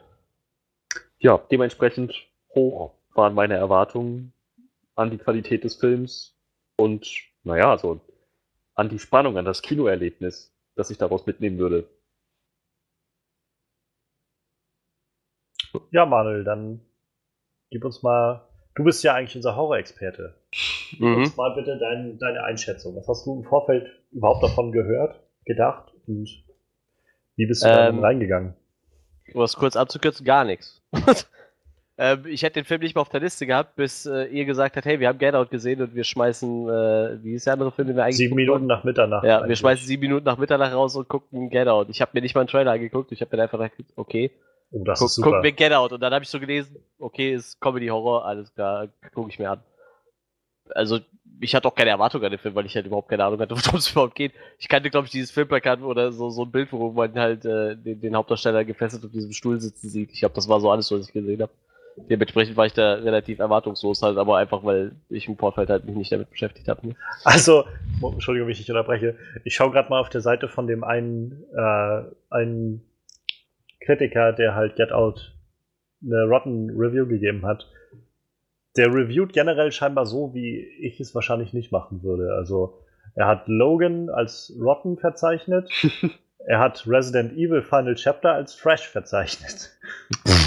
Also wahrscheinlich immer das Gegenteil von dem, was die meisten Leute sagen. Ja, wahrscheinlich nicht immer, aber ja, wahrscheinlich schon öfters mal, habe ich das Gefühl. Und also das ist als nur 2017, also. Äh, hast du, hast du durchgelesen, was der Typ geschrieben hat? Äh, ja, so am, am Rande, aber ich wollte jetzt nicht groß. Er hat La La Land Rotten äh, gegeben, das kann ich sowieso nicht dann durchgehen lassen. Also, Nein, aber Manchester by the Sea Rotten, auch so ein Oscar-nominierter Film dieses Jahr gewesen.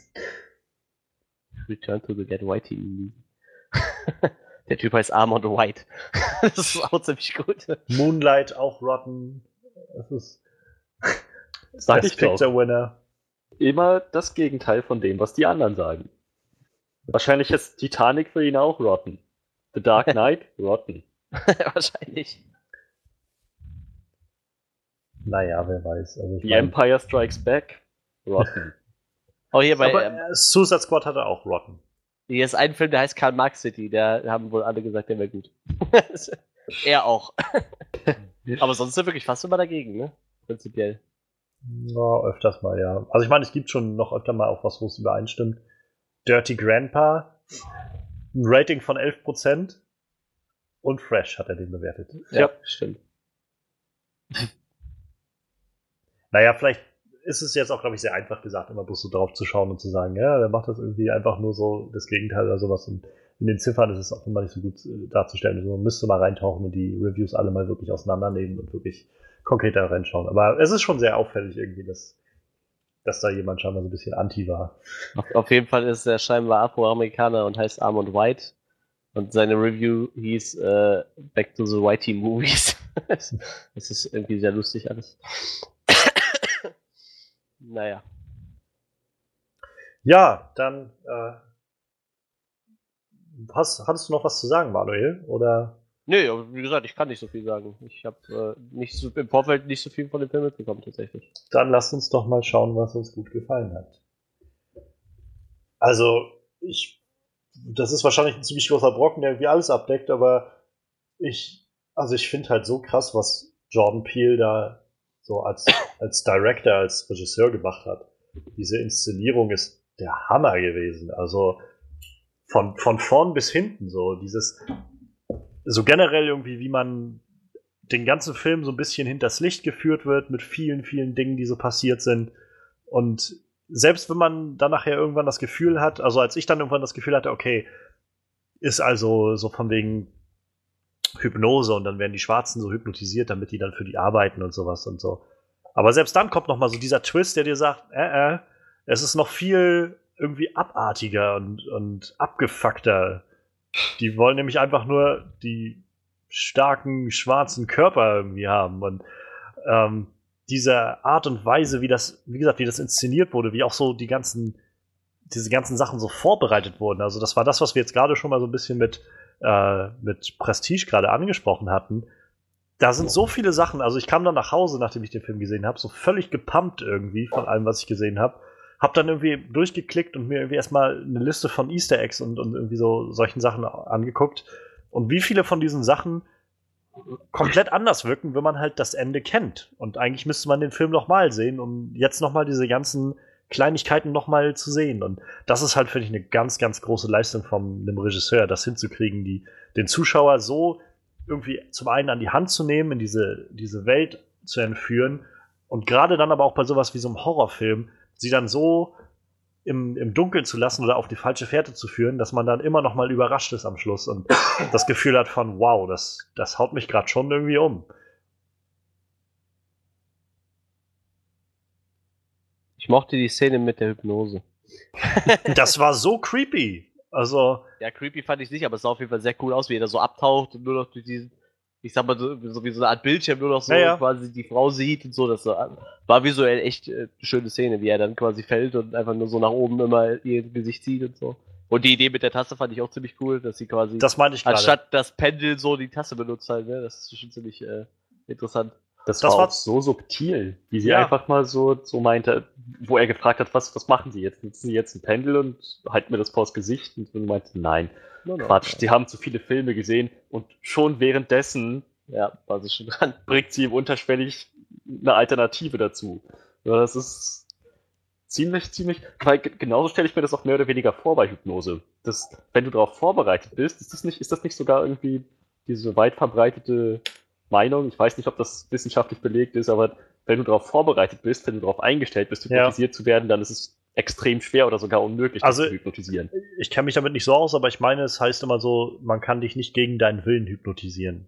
Ist, glaube ich, ja, immer so diese Aussage. Ja, ich glaube, das funktioniert prinzipiell nicht, wenn du von Anfang an sagst, es funktioniert bei mir nicht, dann wird es auch wahrscheinlich nicht funktionieren, wenn du dich nicht darauf einlassen kannst halt, ne? Naja, außer... wenn du dafür offen bist halt, ne? Ich meine, was, was die im Film gemacht haben, war ja mehr oder weniger zu sagen, du kannst nicht gegen deinen Willen hypnotisiert werden. Aber sie hat ja erstmal dafür gesorgt, dass er mehr oder weniger wollte, dass er es zugelassen naja. hat. Naja. So sie ist die Schiene gegangen. Das ist ziemlich, ziemlich clever gemacht worden. Also ja, sehr, sehr interessant alles, sehr gut durchdacht. Das war zum Beispiel auch wieder so eine, so eine Kleinigkeit, die ich, die mir erst aufgefallen ist, nachdem ich es dann online irgendwie so ein bisschen zusammengesammelt habe. Ähm, dieser Moment, als sie dann das erste Mal bei den Groß, äh, bei den, bei den Eltern davon der äh, aufschlagen und ähm, Rose hieß sie, glaube ich, oder? Ja. Äh, wo sie dann bei Rose Eltern sind und sitzen dann am Garten das erste Mal und unterhalten sich irgendwie und dann kommt halt diese schwarze Hausmark, die ja eigentlich die, die Großmutter dann von denen ist, die irgendwie in diesem Körper ist und dann Eistee ausschenkt. Da gibt es dann diesen Moment, wo die Mutter einfach nur quasi um ihren Teelöffel einfach so einmal abtropfen zu lassen, an die Tasse klopft. Und das ist der Moment, wo die dann nämlich, dadurch, dass sie ja schon mal hypnotisiert wurde, also die, die, das Hausmädchen sozusagen, ähm, auf einmal diesen Eistee verschüttet, weil sie für so einen kleinen Moment wieder in diese Hypnose zurückfällt. Bis dann nämlich die Mutter sagt, irgendwie, ähm, kein Problem sofort, geh, geh mal rein und leg dich hin oder sowas, sagt sie dann, glaube ich, zu ihr. Und das ist so, wo ich denke, ja, das ist, das ist genau das, was ich irgendwie, was ich so geil finde. Irgendwie so, so Kleinigkeiten über den ganzen Film zu verstreuen, die alle umso, umso gewichtiger sind, wenn man mal einfach das Auge drauf wirft. Ja, oder ich glaube, war eher der Fall, dass sie aus der Hypnose rausgegangen ist, oder? Mehr oder weniger. Das wissen wir nicht. Entweder ist sie tiefer reingegangen oder das war es wieder so ein Moment, wo, Wo einfach ich, nicht. Ich glaube, es war eher so ein Moment wie bei dem anderen Typ mit dem Blitzlicht halt, dass sie für einen kurzen Moment ihr sich quasi ihr wahres Ich wiedergefunden hat und dann irgendwie so dadurch dann irgendwie so abgelenkt Das glaube ich nicht. Ne? Ich glaube eher, das war so wie, wie dieser Moment, wenn, äh, wenn der, ach, ich habe jetzt den Namen von dem Hauptcharakter vergessen, ähm, als er unten im, unten angekettet saß. Ja. Und dann immer im Fernseher kurz dann dieser, diese Teetasse zu sehen war, wo dann halt kurz draufgeklopft wurde. Chris, so hieß er. Ja. Ähm, dann war er ja auch sofort erstmal wieder in diesem, also ich, ich habe jetzt vergessen, wie es heißt, ich will mal Upside Down sagen, aber das ist aus, äh, aus Stranger Things, nicht aus dem. Also quasi in seine, seine Hypnosewelt dann da untertaucht. Ich glaube, also so hätte ich es jetzt gedeutet. Das ist halt aber de, de facto, geht. sie hatten doch in den Gärtner quasi den Großvater implantiert, ne? Das genau. sagen sie auch. Genau. Mhm. So, da, deshalb ging mir halt durch den Kopf, dass ja vermutlich die Haushälterin die Großmutter ist. War sie auch, ja. ja. Ja, ja. Deshalb dachte ich dann irgendwie, scheinbar fällt sie halt aus ihrer Rolle als Großmutter raus und wird halt quasi wieder zu der Afroamerikanerin, wie sie früher war, halt. Für einen kurzen Moment. Und war deshalb so abgelenkt, weil sie, sie wirkte halt auch nicht so, als wäre sie einfach in Trance, sondern als würde ihr gerade schmerzlich bewusst, wo sie hier überhaupt ist und, nicht, und sie will nicht hier sein. So wirkt es halt für mich irgendwie. Na, ich hatte also das Gefühl, dass es war mir sowas wie ein, ähm, dass sie auf einmal in ja, so in, in, in Stasis auf einmal wieder verfallen ist oder sowas. Aber es ist halt nicht aufgeklärt. Es bleibt halt einfach so im Raum stehen, so. Aber es, es hängt halt irgendwie schon damit zusammen. Und das, das ist halt das, was ich so cool finde an dem, an dem Ganzen. Und das findet sich irgendwie an so vielen Stellen in dem ganzen Film, finde ich. Also. Das stimmt. Also ist auch ziemlich viel mit so Bildhaftigkeit und Symbolismus, oh ja. so Allegorien, was da alles drin ist. Ich meine, die Geschichte, dieser Vergleich mit dem Reh, jedes Mal, wenn der Vater ein Reh im Wald sieht, ein totes Reh, denkt er sich sehr gut, so kann es weitergehen. Guter mhm. Anfang, jetzt müssen wir noch den Rest ausrotten. Weil ich dann dachte, wow, okay. Ähm, also, das ist entweder einfach nur ein ziemlicher Vollidiot. Oder das ist halt tatsächlich so ein Hint an die, an eine größere Ideologie, die dahinter steht. Ja. Auch die Nummer mit dem, äh, mit dem Großvater, mit diesem, dieser creepigen Szene, also generell, ich finde, der Film war auch voll mit so wirklich gruselig, irgendwie so richtig, richtig bedrückenden Szenen, fand ich, so, die so mir jedenfalls das Gefühl gegeben haben von, von so, oh mein Gott, ist das, wenn ich mir jetzt vorstelle, sowas würde gerade echt passieren. Das wäre so, so richtig, das würd, würde mich so richtig abfacken irgendwie. Und äh, das war zum Beispiel eine dieser Sachen auch aus dem Trailer, wo dann der Großvater so ganz gerade auf ihn zugerannt kommt und dann vor, ganz vor ihm, kurz vor ihm dann erst abbiegt. Ähm, was dann im Nachhinein auch wieder Sinn gemacht hat, als dann herauskam, dass der Großvater da drinne war, weil er ja, also der Vater hatte ja dann erzählt, dass der Großvater äh, 36 bei der, bei mhm. der WM in, in Berlin gegen andere gelaufen ist, genau. Ja. Äh, ja, Olympiade meine ich, da gelaufen ist und hat dann ja verloren gegen den äh, Schwarzen, der dann da gewonnen hat und wo er dann noch meinte, so von wegen, er hat es fast verkraftet oder irgendwie sowas hat er dann, glaube ich, gesagt. Ja, darauf beruht ja dann wahrscheinlich dieses ganze Prinzip, was er entwickelt hat, weil ja. er gegen den Afroamerikaner verloren ja. hat. So. Und dass er dann halt deshalb trotzdem so jeden Abend dann irgendwie seine Runden da draußen läuft in, mit diesem ja. tollen neuen Körper, den er dann da hat. Und also generell, ich, ich weiß nicht, wie es euch geht, aber ich finde halt diese, dieses ganze Konzept unglaublich kreativ und unglaublich gruselig irgendwie. Also, so, was heißt gruselig, aber auch so einfach so abartig irgendwie, was da so hintersteckt für eine, für eine Weltanschauung irgendwie, für eine Sicht dieser, dieser Leute irgendwie. Einfach sich so ein, naja, sich einfach so ein Stück von denen zu nehmen und zu sagen, ja, mache ich mich jetzt einfach, nehme ich mir einfach von denen, was ich jetzt brauche und mache die. Das ist ja so wie, weiß ich nicht, so wie Sklaverei 2.0 irgendwie. Das finde ich ja noch das Allerkrasseste. Ich meine, es ist jetzt mehr oder weniger eine Mutmaßung, aber so wie ich das sehe, betrachten sich diese Leute, diese Familie und, die, und ihre Anhänger nicht als Rassisten. Genau. So, die sagen ja. so, naja, ich meine. Wir mögen Schwarze doch so. Sind doch ganz Im Endeffekt sind die voll wir sind das total Gegenteil begeistert davon, so, die, die hypen euren, das ja eigentlich hoch. So, wir sind total begeistert von euren Fähigkeiten. Eure Körper sind der absolute Wahnsinn. Euer genetisches Potenzial ist unglaublich. So, aber wir haben halt dafür das Ge die geistigen Fähigkeiten. Und indem wir einfach beides vereinen, ist das eine Win-Win-Situation. Wir sind keine Rassisten. Wir sorgen dafür, dass beide Seiten was davon kriegen. Ja. Und das ist echt ziemlich, ziemlich heftig so. Die betrachten sich auch gar nicht weiter als irgendwie so moralisch fragwürdig in ihrem Handeln. Nö. Das ist das Beste für die Menschheit. Das meinte John Peel so zu der Idee, die er dahinter hatte, als er den Film geschrieben hat. Also ähm, er hat immer wieder darauf verwiesen, so in den letzten acht Jahren in Amerika war halt so eine, in Anführungszeichen, Post-Racism-Phase irgendwie, wo, wo sich die Amerikaner, wie selbst gesagt haben, so von wegen, wir haben jetzt einen schwarzen Präsidenten, wir sind nicht rassistisch, keiner von uns. Rassismus ist besiegt, das gibt's nicht mehr so. Und und übrigens, ähm, ich hätte Obama noch ein drittes Mal gewählt. ja, genau, genau. Ja. Und äh, dann halt, also gerade jetzt zeigt sich das ja dann doch, dass solche Sachen noch nicht einfach so vom Tisch sind. Und das meinte er halt, wollte er irgendwie gezielt auch damit ansprechen, sozusagen, naja, es ist so, so schön, wie man sich das vorstellt, dass es einfach alles weg ist, wenn man sagt, oder wenn man einfach für sich selbst denkt, ich mag die, ich finde das doch alles toll, das sind doch alles ganz, ganz tolle Sachen, dann steckt dahinter trotzdem so eine, so eine eigene Art von Rassismus. Es ist jetzt nicht diese Art von Rassismus, wo du rausrennst und irgendwie andere Leute lynchst, weil sie irgendwie die falsche Hautfarbe haben in deinen Augen oder sowas, sondern es ist so eine Art von Rassismus, ähm, auch gleich wenn sie in dem Haus sind, wird das schon so angedeutet, wenn der Vater mit ihm diese Führung durch das Haus macht, zeigt er ihm noch so lauter, lauter Dekorationszeug, was irgendwie aus der ganzen Welt zusammengeschafft ist.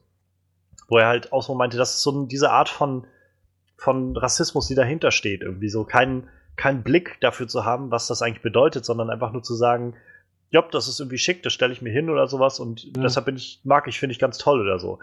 Aber dass man irgendwie ein Produkt daraus macht, dass man irgendwie das Ganze weniger wertschätzt, weil man es ja letztendlich nur einfach als so ein Element für seine, mhm. für seine Wohnung betrachtet und nicht als, als wirklich vollständige Kultur, die da irgendwo hintersteht und ähnlich dann mit schwarzen Leuten irgendwie, die nicht als, als wirkliche Individuen zu sehen, die alle gleichberechtigt sind mit allen anderen, ist das einfach nur ein, oh, ihr seid doch diese, diese starken schwarzen Kerle oder sowas. Und wie die, auch wie er dann irgendwie durch diese, durch diese Auktion, was ja, was es dann ja nachher ist, was man, wie sich das dann rausstellt, äh, geführt wird, ähm, wo sie ihn dann immer alle anpacken und sowas. Und dann irgendwie auch so ihre Kommentare immer machen, von wegen, ja, ich hab, ich freue äh, ich weiß gar nicht, war irgendwie, was er dann irgendwie, er kennt Tiger Woods oder sowas, oder so diese ganzen Sachen. Das, das hat so eine ganz perfide Art irgendwie, die da so drunter hängt und die aber auch so unglaublich realistisch wirkt, finde ich. Ja, auf jeden Fall. Was habt ihr denn noch so? Also, ich habe noch so, so, ein paar Sachen, aber. Hm. Ich, äh, mein Part kommt im nächsten Abschnitt. oh, okay. Ich möchte schon mal vorweg sagen, der Film ist nicht schlecht, aber ich habe in meinem Leben zu viele Horrorfilme gesehen. Ist, ist so. Ich hatte den Film einfach so nichts überzeugt irgendwie. Dafür habe ich schon zu viel gesehen und ich fand den Film auch unglaublich durchschaubar, aber da kommen wir später zu. Erzählt ihr eben erstmal, was ihr noch schön fandet. Also wie gesagt, ich fand, ich fand diese, diese, diese äh, Moses-Szene ziemlich, ziemlich cool. Also diese ganze Szene, wo er fällt, so fand ich visuell auch sehr eindrucksvoll. Schön dargestellt irgendwie wenn man so merkt, er versinkt immer weiter. Und was sagt sie dann zum Schluss, wenn er unten angekommen ist? Irgendwie sagt sie so, du bist jetzt am Abgrund oder so. Ja. Und der wach im ja. Bett. Irgendwie so. Das fand ich schon ziemlich cool. Ja, das war eine ziemlich abgefahrene Szene auf jeden Fall. Ja, also ich möchte doch vielleicht darauf eingehen, so dieser, dieser ganze Mystery-Aspekt wurde echt sehr gut gehandhabt. Das ist, es ist ein schmaler Grad zwischen einfach komplett unpräzise und vage alles irgendwie in den Raum zu schmeißen und das dann Mystery zu nennen. Oder tatsächlich eine Spannung aufzubauen, Fragen offen zu lassen und trotzdem noch den, den Zuschauer interessiert zu lassen. So, ich fand, das hat für mich zumindest Girl on the Train super hingekriegt. Get Out bei weitem besser, so um Längen besser. Das war echt, echt wahnsinnig gut inszeniert. Wieder so ein Film, wo ich, wo ich da saß und dachte, ich habe keine Ahnung, was als nächstes passiert. Ich kann es ja. kaum erwarten, das zu sehen. Das ist, es wird irgendwas Grandioses sein. Ich habe echt die ganze Zeit da gesessen und dachte mir, egal was ich mir jetzt ausmale, es wird irgendwie noch krasser sein als das, was ich mir gerade vorstelle. Und also dieses Gefühl hat der Film echt die ganze Zeit vermittelt. Es war so ein richtig, richtig guter Spannungsbogen. Das möchte ich da nochmal hervorheben. Das fand ich extrem gut. Ich glaube, für mich reizt sich das auch so ein bisschen mit ein in die, also neben der wirklich guten Story, finde ich, und dem der guten Inszenierung, die irgendwie da von John Peel gemacht wurde, äh, auch mit den Schauspielern ein. Also ich finde den, ich generell, ich kannte, glaube ich, keinen von den Schauspielern so wirklich. Glaube ich. Nee. Vielleicht den Vater habe ich vielleicht schon mal irgendwo gesehen, aber ich, selbst da bin ich mir jetzt nicht sicher. Stimmt, bei dem ähm, hatte ich auch so das Gefühl, den hätte ich schon mal gesehen. ich habe halt da gesessen und dachte so, meine Güte, das ist, das ist, das könnte der Vater von Pedro Pascal sein. aus dem Gesicht geschnitten Oberin Martell.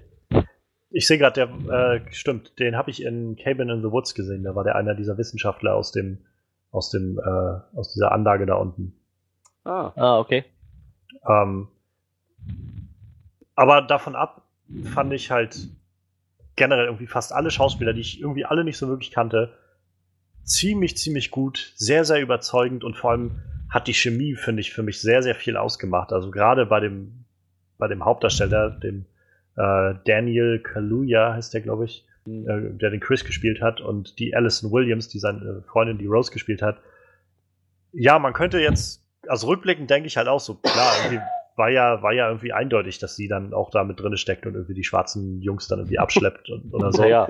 Aber ich fand gerade dadurch, dass sie diese Beziehung so unglaublich gut gespielt haben, also es war so ein, so eine krasse Chemie zwischen den beiden und also ich, ich war halt schon immer so ein bisschen hin und her so gerissen zwischen sagen, naja, eigentlich ist ja schwer, dass sie das jetzt nicht weiß, dass das irgendwie alles ein bisschen mysteriöser ist oder so, ne? Aber irgendwie durch die Art und Weise, wie sie diese Beziehung gespielt haben, habe ich mich dann doch auf den Gedanken eingelassen, so dass sie, na gut, sie weiß das wohl irgendwie einfach nicht oder sowas. Und, ähm, und ich muss sagen, es hat mich dann auch tatsächlich schon getroffen, als ich dann nachher, als er dann die Bilder gefunden hat von den Schwarzen, äh, die da irgendwie alle oben lagen in, dem, in diesem kleinen Kabuff da und äh, als dann nachher auch rauskam, wo sie dann die Schlüssel dann so verwegen, du weißt, dass du die Schlüssel nicht bekommst. So. Mhm. Das war schon für mich so ein kleiner Stoß ins Herz, so, wo ich gedacht habe, dass, ach nein, also ja, es war eigentlich sehr offensichtlich, aber, aber die haben das so toll rübergebracht, dieser Moment, wo die beiden zusammen am See saßen ja. und sie dann zu ihm gesagt hat, weißt du was, wir fahren einfach. Lass uns abhauen. Ich, wir sagen, mein Hund ist krank und wir müssen los oder so. Das war, wo ich gedacht habe, ah ja, das, das ist doch irgendwie mal schön so. Und gleichzeitig ähm, dann auch immer den, den Chris da drin zu haben, der dann halt, naja, auch irgendwie mal dieser Charakter ist, der auch gezielt ausspricht, was er so denkt, so von wegen, ähm, euch ist schon klar, dass hier irgendwie das gerade ein bisschen seltsam war, was hier gerade abging, oder? Leute, ich, äh, ich glaube, wir sollten gehen nur. Ja, ich fand auch, also die, die, dieser Twist, dass seine Freundin auch Teil des Ganzen ist, ich muss sagen, den habe ich auch fast verdrängt, aber irgendwie habe ich dem Film die ganze Zeit so misstraut, gerade wahrscheinlich, weil ich diese Erwartungshaltung hatte, zu denken, egal was ich mir gerade vorstelle, es wird noch ein Zacken krasser sein. Und wenn ich dann da saß und mir dachte, ach, seine Freundin ist bestimmt auf der guten Seite, dann hat sich diese Stimme in meinem Kopf gemeldet und sofort gesagt, naja, aber was wenn nicht? so, das wäre ja. doch, das wäre doch, das ist der ultimativ krasse Twist. Sie weiß von dem Ganzen Bescheid. Und so einzelne kleine Szenen, kleine Momente können das auch erahnen lassen. So wie, wie du schon meintest. Soll man jetzt glauben, dass sie, äh, bevor sie ihrem Freund Chris ihre Familie vorstellt, dass sie keine, keinen blassen Schimmer hatte, dass die eigentlich schon gewissermaßen Rassisten sind. Soll man das jetzt echt, soll man dir das echt abkaufen, dass ja, auch mit ihrem Bruder dann. Verhalten zum ersten Mal sieht, vor allem mit ihrem Bruder, so mit, der das sofort losgelegt hat, ja, mit deinem genetischen Erbgut und so weiter, äh, dachte ich, komm, das, das ist nicht möglich, dass sie mit diesen Leuten aufgewachsen ist, ohne das zu merken. Vielleicht ja aber auch doch, das war echt so überzeugend rübergebracht, die ganze ganze Geschichte. Ich fand es auch echt ganz nett, dass die nicht immer so, so, so offensichtliche Hinweise gedroppt haben. Oh, aber sie ist eigentlich doch die Böse. So, ja. Da müsst ihr mal drauf achten, sondern es war echt so, man sollte davon ausgehen, dass sie eine von den beiden Protagonisten ist, so auf der guten Seite. Eine von den ja. drei Protagonisten, wenn man seinen Freund bei der Airport Security noch dazu zählt.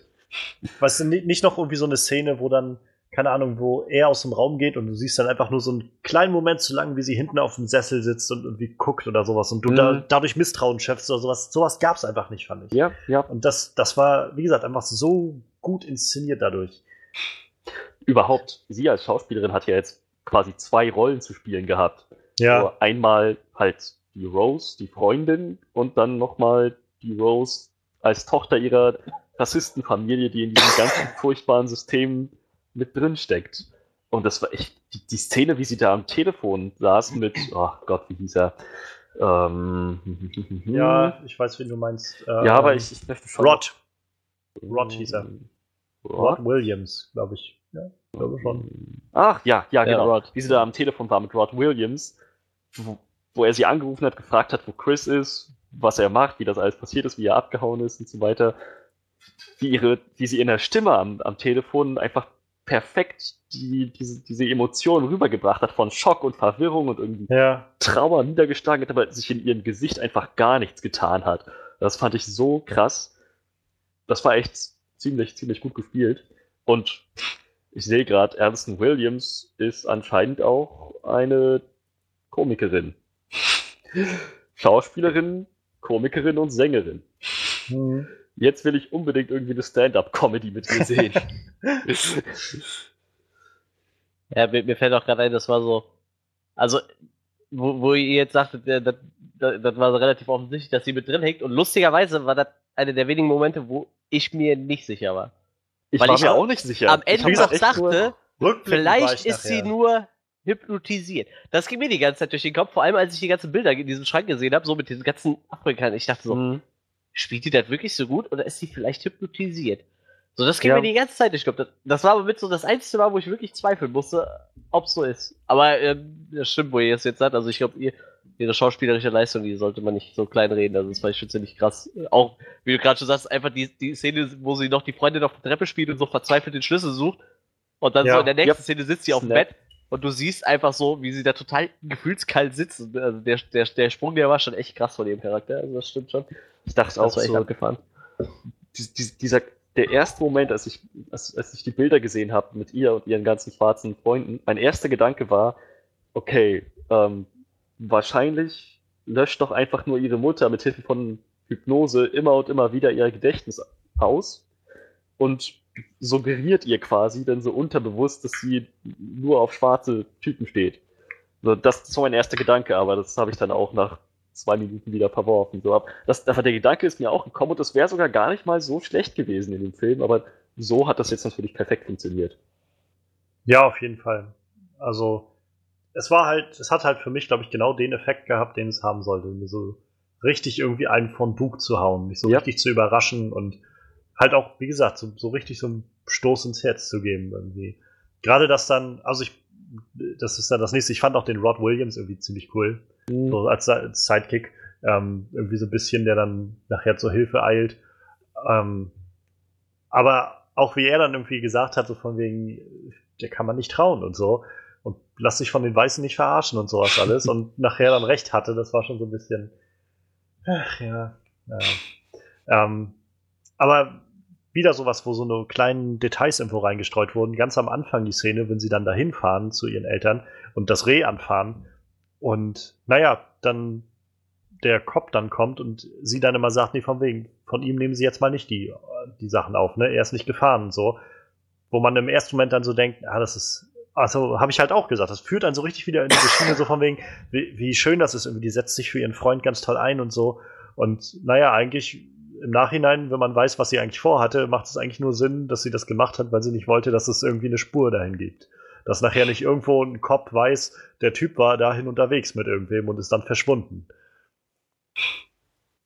Und gleichzeitig zeigt das ähm, vergleicht, also diese Szene verglichen mit der mit Rod nachher, ähm, wo er zur Polizei geht, geht, irgendwie auch wieder so einen sehr großen sozialen Missstand, finde ich. Also da kommt halt, passiert irgendwas und dann will der Cop auf jeden Fall, gerade der weiße Cop, dann auf jeden Fall erstmal die, äh, die Aufnahme, also die, die äh, ganzen Daten aufnehmen von dem Schwarzen, der da war, ob der jetzt was damit zu tun hat oder nicht. Einfach so, ne, weil man kann ja nicht sicher sein bei diesem Schwarzen so ungefähr. Und dann hast du auf der anderen Seite, wie dann Rod nachher zur Polizei geht und sagt, die haben den damit hingenommen und so und bla bla bla und der ist halt verschwunden und sowas und die nehmen den halt gar nicht ernst. Also ich meine, klar, die Geschichte klang auch sehr weit weg, aber im größeren Ganzen, glaube ich, zeigt das schon sehr krass so dieses, naja, für Cops ist es wahrscheinlich nicht so, nicht mehr so verwunderlich, wenn da irgendwer kommt und sagt, da ist ein Schwarzer verschwunden. Das Interessante war ja, dass die Cops, die ihn ausgelacht haben, da waren Schwarze dabei. Naja, aber gerade deshalb, also ich glaube, die werden das halt auch nicht anders gewohnt sein, dass, dass da irgendwer kommt und sagt, ja, ist, hier mein, mein Mann ist verschwunden oder sowas. Oder der ist, kommt halt nicht mehr wieder oder sowas. Und naja, dann tischt denen dazu mal noch irgendeine so verrückte Geschichte auf. Die werden doch sagen, der, der hat einfach keinen Bock mehr gehabt auf seine Frau und ist abgehauen oder irgend sowas. So, ich glaube, also ich, ist jetzt wieder nur alles sehr interpretativ und spekulativ, aber ich glaube, dass das da auch mit einer Rolle spielt, um das auch noch ein bisschen zu verdeutlichen, so dass, naja, es läuft halt nicht alles so rund in Amerika.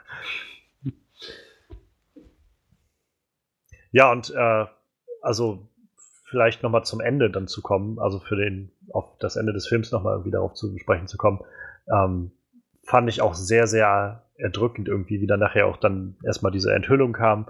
Sie wollen dann vor allem das, das Gehirn des anderen damit einsetzen. Und wie er dann rausgekommen ist, fand ich dann ziemlich, also gerade nachdem dann auch klar war, irgendwie, scheiße, Mann, der ist da irgendwie jetzt alleine so. Und dann, dann hatte sich so ein bisschen angedeutet, dass Rod sich auf die Suche macht, aber dann wurde er von den Cops ausgelacht und da saß ich echt und dachte so, scheiße, wie soll der denn da jetzt rauskommen? So, was, wie soll denn das jetzt funktionieren? So, und naja, das war halt ziemlich cool, fand ich, dass er dann äh, dass sich das so durchgezogen hat mit diesem, dieser Kratzbewegung, die er dann immer so intuitiv mhm. gemacht hat, in Verbindung mit dieser ganzen Geschichte mit seiner Mutter, die auch, finde ich, so super vorbereitet war, ähm, über den ganzen Film immer hinweg immer und immer wieder so reingedröselt wurde, dass er sich damit eigentlich nicht auseinandersetzen will und das immer wieder vor sich wegschiebt und dann letztendlich, dass ihn heimsucht, sozusagen auf diesem ganzen Wochenende. Naja, und ähm, dass er dadurch dann anfängt zu kratzen und sich dann die Baumwolle in die Ohren macht um äh, nicht wieder hypnotisiert zu werden und wie er dann halt einfach so da ausgebrochen ist und einfach alles niedergehauen hat. So dass einfach, also wo, wo man so gemerkt hat, irgendwie da ist so viel gerade angestaut irgendwie. Also nicht nur dieses, ich schlag hier wen K.O. und will einfach nur noch weg, sondern es ist einfach schon so ein, ich, diese Leute haben mir gerade so, sowas Unaussprechliches irgendwie angetan. Ähm, da hau ich jetzt drauf. So. Und wie er dann erst den Bruder vor allem, das hat Spaß gemacht, den zu sehen, wie der Bruder mhm. da erstmal einen äh, auf die Birne gekriegt hat mit der, mit der äh, Billardkugel oder was das war. Und dass er dann halt den Vater aufgespießt hat mit dem Geweih, was wieder irgendwie diese große Symbolwirkung hat, weil dieses, dieses Reh- und Hirsch-Thema irgendwie von dem Autounfall am Anfang über die Rede des Vaters und so immer irgendwie so da mitschwingt und dass er den dann damit aufspießt, war irgendwie schon ziemlich cool. Die Mutter, dass er dann die Tasse da zerballert hat und äh, war das sie oder der Bruder, wo er dann nachher noch irgendwie auf, auf die eingetreten hat, als sie auf dem Boden Das war, der, das, das, das war, das war noch eine ziemlich krasse Verbindung. Die, die Mutter hat ja noch auf ihn eingestochen mit so einem, ach Gott, wie, wie, mit, mit so einem Spieß, mit dem man Notizzettel ja, festmacht. Ja. So ein ziemlich, ja. ziemlich lang, irgendwie 15 Zentimeter, wollte damit auf ihn einstechen. Er hat, den, er hat das abgefangen, er hat das voll in die Hand gekriegt und sie dann damit erstochen, sozusagen. Ja, ne? ins Auge, genau. Er hat ihn damit voll ins Auge Und gestochen. dann, dann wurde er nochmal vom Bruder angegriffen, als er schon kurz vor der Tür war, kurz vorm Ausgang. Da hat ihn nochmal der, der Bruder von hinten ja. gegriffen, Roses Bruder. Und dann, denn am Anfang wurde er ziemlich gut vorbereitet, wo der Bruder dann zu ihm meinte, so, im Aikido geht's nicht um Kraft, da geht's nur um Köpfchen. So, und der hat ihn ja quasi festgehalten und immer und immer wieder von der Tür weggerissen, jedes Mal, wenn ja. er nach der Tür ausgeholt hat, so und die Tür aufgemacht hat, hat, ach, jetzt muss ich gucken, wie der Bruder heißt. Ah. Jeremy. Jeremy, ja, ja, genau. Dann hat Jeremy die Tür wieder zugetreten mit dem Fuß, ohne die Hände jemals von Chris' Nacken zu nehmen. Das ist zweimal passiert. Und beim dritten Mal hat Chris sich echt was überlegt. Er hat also mit letzter Kraft die Tür erreicht, den Türknauf aufgedreht, die Tür rangezogen zu sich und er wusste, Jeremy wird wieder nach der Tür treten. In dem Moment, wo Jeremy das Bein ausgestreckt hat, hat er ihm den, diesen Brieföffner mitten ins Knie gerannt. Das fand ich so, so krass. Das, das war halt genau das so. Er hat, er hat seinen Kopf eingesetzt und gewonnen. Mit Hilfe eines Utensils, das er noch aus einem vorherigen Kampf dabei hatte. So ziemlich, ziemlich cool gemacht, fand ich, dieser, dieser Kampf. Ja, auf jeden Fall. Und äh, auch dann im Nachhinein dann diese, das, die letzte Auseinandersetzung dann nochmal. Also das fand ich dann sehr krass, wie man, wie, wie leblos dann irgendwie Rose dann da draußen unterwegs war. Einfach nur wie so eine Killermaschine mit dem, mit dieser Schrotflinte in mhm. der Hand auf ihn losgegangen ist und äh, naja, dann, dann ihr Großvater auf ihn, ihn auf ihn losgelassen hat, so ungefähr. Der sich dann aber selbst umgebracht hat noch. Das fand ich ja. dann auch nochmal so heftig. Also irgendwie war es dann in dem Moment schon recht klar, aber es war trotzdem, wo ich gedacht habe, holy shit. Und dann dass er auch meinte, so, ich kann, also geht nicht mehr so. Ne? Solange ich jetzt noch die Kontrolle habe, dann mache ich es jetzt selbst zu Ende. Yep. Ähm, und dann hält, also dann kommt dieser, dieser Polizeiwagen vorgefahren und sie fängt sofort an, wieder in ihre Schauspielerrolle reinzugehen mhm. und mhm. völlig irgendwie das Opfer zu spielen. Und ursprünglich sollte das Ende wohl auch so düster sein, dass, äh, dass die Cops gekommen wären und hätten ihn abgeführt. Das hätte ich auch am ehesten noch erwartet. Ich dachte so ganz ehrlich, so jetzt hat er gerade gewonnen, er hat, hat, hat alle umgebracht, die ihm Schaden zugefügt haben, Rose liegt da und blutet. Und dann dachte ich, das Ende wird echt so ein pessimistisches Ding sein. Der Arschlochkopf vom Anfang, der seine Daten aufnehmen wollte, steigt aus dem Wagen aus, sieht, dass Chris da mit einer Schrotflinte in der Hand auf dem Boden kniet, zieht seine eigene Waffe und schießt ihn entweder auf der Stelle ab ja, oder ja. führt ihn halt ab. Ich habe echt so ein Ende erwartet, weil ich, weil ich, weil ich diesem Film kein Happy End zugetraut habe. Und ja, ich glaube, das war ein Happy End. Die Protagonisten lerben, äh, lerben. Die Protagonisten leben, alle Antagonisten sind tot. Ja, es gab Opfer, aber die gibt's immer. naja, ja, aber also das war wohl das ursprüngliche Ende und man, Jordan Peele hat sich dann letztendlich halt für dieses doch optimistischere Ende entschieden als das hat auch pessimistische. Ja, auf jeden Fall. Ähm, gerade weil sie sich dann ja auch so ein bisschen vorbereitet haben mit Rod, wie er dann da ausstieg und irgendwie, dann, wo hast du dieses Auto her irgendwie?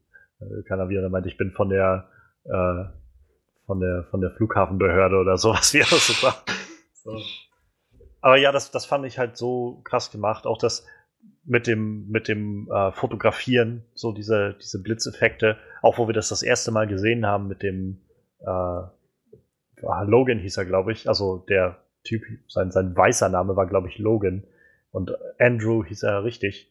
Das war ja der, dem, der ganz zu Anfang im, in der Eröffnungsszene des Films entführt wurde, zu dem ja. Run, Rabbit, Run, Rabbit, Run. Auch so eine creepige Sache irgendwie.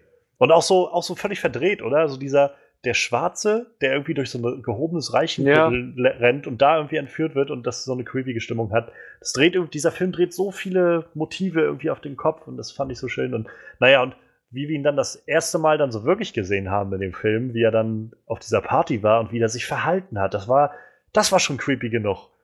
Wie er, wie er irgendwie geredet hat, wie er sich, wie er geguckt hat, wie er eben so die Hand gereicht hat und so diese ganzen Sachen. Und naja, und dann halt dieser Get-Out-Moment, wo er ihn dann fotografiert und er so völlig ausrastet. Also heftig. Einfach, einfach heftig, finde ich. Von vorne bis hinten irgendwie sehr, sehr so bis auf die Knochen gehend. In dem Zusammenhang nochmal mit Rod, wo du es gerade erwähnt hast. Ich habe echt erwartet, so ein 50-50-Mix oder 60-40-Mix aus Horror und Comedy zu kriegen. Aber ich fand so, die Comedy-Elemente waren ja. wirklich nur so ein bisschen ja. Relief-Momente. Das war sehr es war doch sehr horrorlastig und ja. so die lustigen Szenen waren nur so hin und wieder mal reingestreut, um die Situation ein bisschen aufzulockern. Aber also für meinen Geschmack war das nicht übertrieben. Es hat jetzt auch nicht irgendwie merkwürdig, ist nicht merkwürdig rübergekommen für mich, sondern es war immer noch sehr gut ausbalanciert. Kann ich mich anschließen. Also ich hatte halt auch im Vorfeld viel gehört, als sie dann so über Get Out geredet haben bei Screen Junkies und so, das auch von Und der Film ist auch lustig, so. Es gibt auch echt mal Sachen, wo man so herzhaft lachen kann und so, wo ich gedacht habe, naja, mal sehen, wie sie das dann ausbalancieren in dem ganzen Film. Die Trailer haben jetzt nicht ein lustiges Bild vermittelt, aber ich meine, Jordan Peele ist ein sehr lustiger Mensch, also ich finde viele Sketche von Key Peele, so jedenfalls die, die ich kenne, finde ich sehr, sehr witzig. Ich glaube, der hat auch gutes Talent für sowas dann auch zu inszenieren und ähm, war dann auch echt gespannt, in welche Richtung das geht. Und es war, ja, wie du sagst, tatsächlich nicht mehr als einfach immer nur mal so ein kleiner, auch nicht wirklich so herzhaft lustiger Moment, sondern einfach nur so ein, so ein kleiner erleichternder Moment, der mal so ein bisschen, bisschen den Fokus mal kurz weggenommen hat von dem großen Bösen, so von dieser großen bösen Atmosphäre, aber auch nur ganz, ganz kurz. Ähm, das ist wahrscheinlich, also generell sowas, wo ich, was man wahrscheinlich noch anschließen müsste irgendwie, in diese lange Reihe von meiner Meinung nach guten Sachen, die Jordan Peele gemacht hat, über die erste Hälfte des Films so diese Stimmung aufzubauen, wo eigentlich, also, wo man irgendwie immer das Gefühl hat, er ist dann unterwegs bei dieser Familie und irgendwie ist das ja vielleicht, also wo ich mich zum Anfang gefragt habe, irgendwie, naja, es ist jetzt noch nicht wirklich, nicht, nicht wirklich paranormal oder, oder irgendwie abartig, was da passiert, aber irgendwie ist es halt so, so leicht seltsam einfach alles. So, es wirkt einfach wie so ein ganz normales Aufeinandertreffen von der Freund trifft halt äh, die Eltern seiner Freundin, aber gleichzeitig ist es so, irgendwas stimmt die ganze Zeit nicht. Und immer wieder kommt so ein kleines Element mehr dazu, was dann nochmal irgendwie so, ein, so einen neuen komischen Aspekt reinwirft, wo man sich wieder fragt, wie irgendwie, mir ist einfach unwohl dabei. Also so ging es mir jedenfalls. Ja. kann ich mich anschließen. Ja, ganz zuletzt noch, also das ist glaube ich das Letzte, was ich jetzt noch dazu sagen will, dann können wir auch nochmal weitergehen.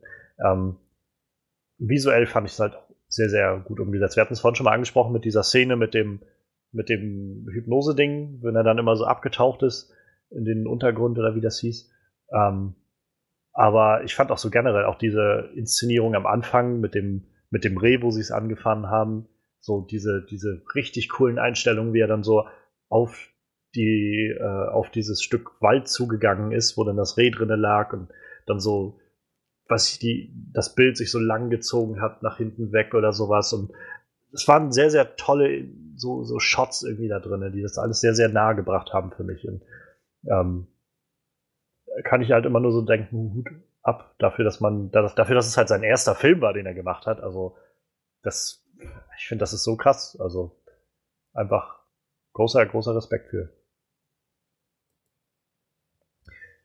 Aber, äh, wie immer, ähm, ja, ist nicht jeder Film perfekt und deshalb, äh, für einige sowieso nicht. deshalb wollen wir einfach mal schauen, was vielleicht nicht so gut funktioniert hat in dem Film. Ähm, also ich kann sagen, eine Sache, die für mich so nicht so gut funktioniert hat, war halt tatsächlich auch der Bruder. Also es war so, das war mir dann manchmal schon zu over the top irgendwie, wie der so drauf war. Es war so, wo ich das Gefühl hatte, alle anderen waren halt immer so sehr subtil, gruselig und eklig irgendwie gespielt.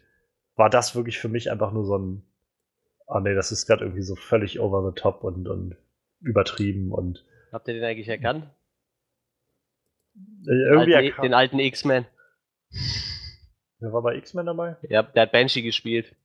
Den X-Men, der geschrien Stimmt, hat und er fliegen ja. konnte. Ja, das, doch, das ist der. Ja. aber ich, mein, ich muss aber gestehen, ich muss es lesen, ich wusste es nicht, aber.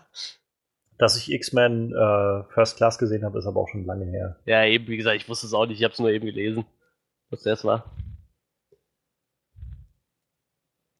Ja, aber das war sowas, wo ich, weiß ich nicht, das hat mich nicht so erreicht irgendwie. Da dachte ich, das ist mir irgendwie zu viel, gerade mit dem Bruder. Und umso, also es war dann nachher auch schön zu sehen, wie er dann halt irgendwie äh, eine Billardkugel an den Kopf kriegt und auf ihn eingetreten wird irgendwie, aber trotzdem fand ich es halt so von der Performance ein bisschen zu viel. Das Lustige ist, das war die einzige Stelle, wo ich gedacht habe. Als ich den das erste Mal gesehen habe, weil der hätte auch 1 zu 1 bei New Kids mitspielen können, so der aussah fand ich sehr lustig. Also, ja, ich glaube, das spielt halt mit rein. Also ich konnte ihn auch nicht so wirklich ernst nehmen mit dem Aussehen, dass er so, ja, äh, so vertreten hat. So. Und ja, ja, genau, genau. Ihr könnt euch gerne beteiligen am Gespräch. Ich, ich weiß ja. nicht. Das, ich habe kein Problem mit ihm gehabt. Nee, also ich meine, so generell, ihr müsst jetzt nicht unbedingt was zu dem so, so, soll, soll ich mal loslegen? Könnt gerne halt ja, darüber reden, was euch was mehr zu sagen als ich. ähm, ja, äh, wie gesagt, ich, ich glaube, das liegt einfach daran, dass ich in meinem Leben so viele Horrorfilme gesehen habe. Also ich fand den Film unglaublich vorhersehbar. Das fängt halt schon an mit, die kommen dahin, die Mutter ist Hypnotiseur, der Vater ist Neurochirurg. Hm, lass mich überlegen. Vermutlich wird jemand hypnotisiert und dann wird vielleicht auch an seinem Gehirn rumgedoktert. War so das Erste, was mir durch den Kopf gegangen ist, als ich gehört habe, die Mutter ist Hypnotiseur, der Vater ist Neurochirurg. Wie gesagt, es mag da alles dran liegen, dass ich schon viele Horrorfilme in meinem Leben gesehen habe, aber das ging mir so halt als erstes durch den Kopf. So, dann habe ich irgendwann diese ganzen, die zwei äh, Afroamerikaner gesehen, die im Haus leben. Und da dachte ich mir so, sind die jetzt hypnotisiert? Die werden hypnotisiert. Dann kam der erste Dialog, den er hatte mit dem Gärtner. Und dann dachte ich mir, der Gärtner, der wirkt so wie ein Weißer, der versucht, einen Schwarzen zu imitieren. Das ging mir direkt durch den Kopf so, als ich das gehört habe. So.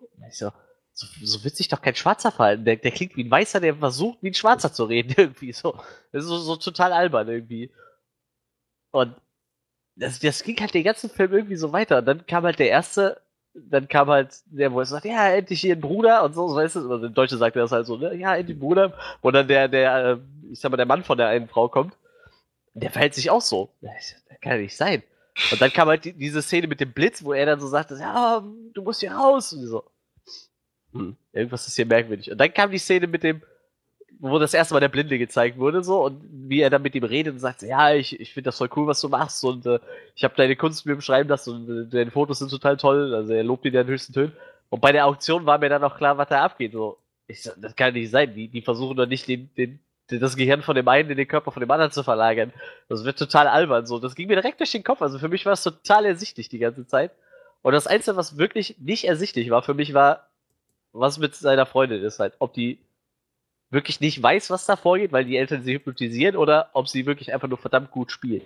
Das war wirklich so die einzige Sache, die mir nicht klar war. Auch diese Szene, wo er da gefesselt auf dem Stuhl sitzt, da kratzt er über die Stuhllehne und sieht halt dieses, diese Baumwolle rauskommen. Da denke ich so, pass auf, der steckt sich das jetzt in die Ohren, damit er das Klingeln von, dem, von der Tasse nicht mehr hört. Na, das habe ich auch vorher gesehen. Ja, weißt aber, du, aber, aber das ging halt bei mir echt den, das fand ich halt nicht schlimm, das an der Stelle vorherzusehen, weil das war ja auch irgendwie ja, gut, sofort der, wieder aufgelöst. Szene so. war es vielleicht auch egal, aber wie gesagt, also für mich war das echt sehr schnell vorhersehbar, was halt am Ende passiert und also klar, der Film, irgendwie steht da ja Comedy mit drin in dem Film, aber irgendwie habe ich in dem Film halt nicht einmal gelacht, so, weil ich irgendwie nichts lustig fand. Und äh, das Einzige, was ich da lustig fand, war diese Auflösung so, ja, wir finden die Schwarze so, so stark und so, wir wollen in deren Körper äh, implantiert werden, wo ich so denke, das ist so bescheuert. Und irgendwie klingt das so, als hätte ich das alles schon zehnmal in einem anderen Film gesehen. Habe ich vermutlich nicht, aber dadurch, dass ich so viel gesehen habe, wirkt es halt irgendwie trotzdem nicht neu für mich so. Weil ich einfach schon zu viel gesehen habe. Also, ich fand die, das dann irgendwie mehr lustig als irgendwie so ein interessanter Plot, so eine interessante Auflösung von dem Ganzen irgendwie. Dieses, dieses, ja, wir, wir finden Schwarze, Schwarze sind halt so, so, so toll und cool und wir wollen halt in ihre Körper rein. Und mir wurde dann irgendwann auch relativ schnell klar, als ich dann das Video mit dem Großvater gesehen habe, wusste ich dann auch, dass der Gärtner der Großvater ist, so, weil anders kann es ja irgendwie gar nicht sein. Äh, wie gesagt, also, ich sag mal, diese ganzen, wo ihr dann nachher so gesagt habt, so im Nachhinein, diese ganzen Hinweise, so, die waren für mich halt einfach so ersichtlich, was am Ende dabei rauskommt, dass das irgendwie total vorhersehbar war. Ich will den Film nicht schlecht reden, wie gesagt, also, ich würde den auch weiterempfehlen, aber für mich als jemand, der echt schon verdammt viel gesehen hat, war der echt verdammt vorhersehbar, so. I've so seen some shit in my lifetime. Der ist halt wirklich so. Ich, ich glaube, ich kann halt echt wenig überraschen. So. Und auch alles, was ich in den letzten Jahren an Horrorfilmen gesehen habe, hat mich halt echt wenig überrascht. So. Aber wie gesagt, nichtsdestotrotz, also wenn einer auf Horrorfilme steht, ich würde den Film auch auf jeden Fall empfehlen. Nur für mich, mir hat er halt echt nicht viel gegeben. Mal davon abgesehen, wie gesagt, dass halt Comedy mit drin stand und ich halt irgendwie überhaupt nichts ansatzweise Lustiges gefunden habe, außer vielleicht der, sein Kollege am Flughafen mal, ne, der, der, ja, ich bin auch fast sowas wie ein Agent. Ich arbeite am Flughafen und wir haben mit Terroristen zu tun und so. Das, den fand ich ein bisschen lustig. Sexsklaven. ja, der, der, aber der, der wirkte dann halt auch so reingezwungen irgendwie halt, ne? Weil ich halt den Rest warum nicht so wirklich lustig fand. aber wie gesagt, äh, ich würde den Film trotzdem empfehlen. Ich würde jetzt auch nicht sagen, dass er schlecht ist, aber für mich halt echt zu vorhersehbar. Und wir haben halt irgendwie, bis auf die Freundin, weil ich halt echt fand, dass es echt gut gespielt war, fand ich die Schauspieler auch alle echt nicht so, so wirklich sympathisch. Also der Hauptdarsteller war mir nicht so wirklich sympathisch. Ich mochte halt die Szene mit der Hypnose und auch wenn er da sitzt und ihm laufen so die Tränen um die Wangen irgendwo in irgendeiner Szene, fand ich auch relativ, ähm, das ging einem schon relativ nah, aber sonst bin ich halt mit dem ganzen Charakter nicht warm geworden, auch mit den Eltern nicht und mit dem Bruder sowieso nicht halt, ne? Wie gesagt, da habe ich halt immer so, so, so ich dachte, ey Junge, riesen Feuerball und, und holt so, so eine Frikandel raus oder so, weißt du, so ein Juck jetzt mäßig oder eine Dose Bier.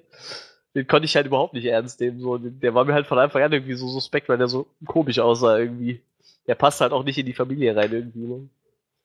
Ganz, ganz merkwürdig. Weil, wie gesagt, ich, ich war da echt ein bisschen dafür, dass ich zu viel vorhergesehen habe halt. Und es kam halt auch genauso, wie ich es vorhergesehen habe. Das ist halt total bescheuert so. Ich meine, hätte ja auch was ganz anderes passieren können, wie das, was ich mir gedacht habe. Aber wenn du dann schon hörst, Hypnotiseur, Neurochirurg, ja, dann wird wohl wer hypnotisiert, dann wird am Gehirnraum operiert. So.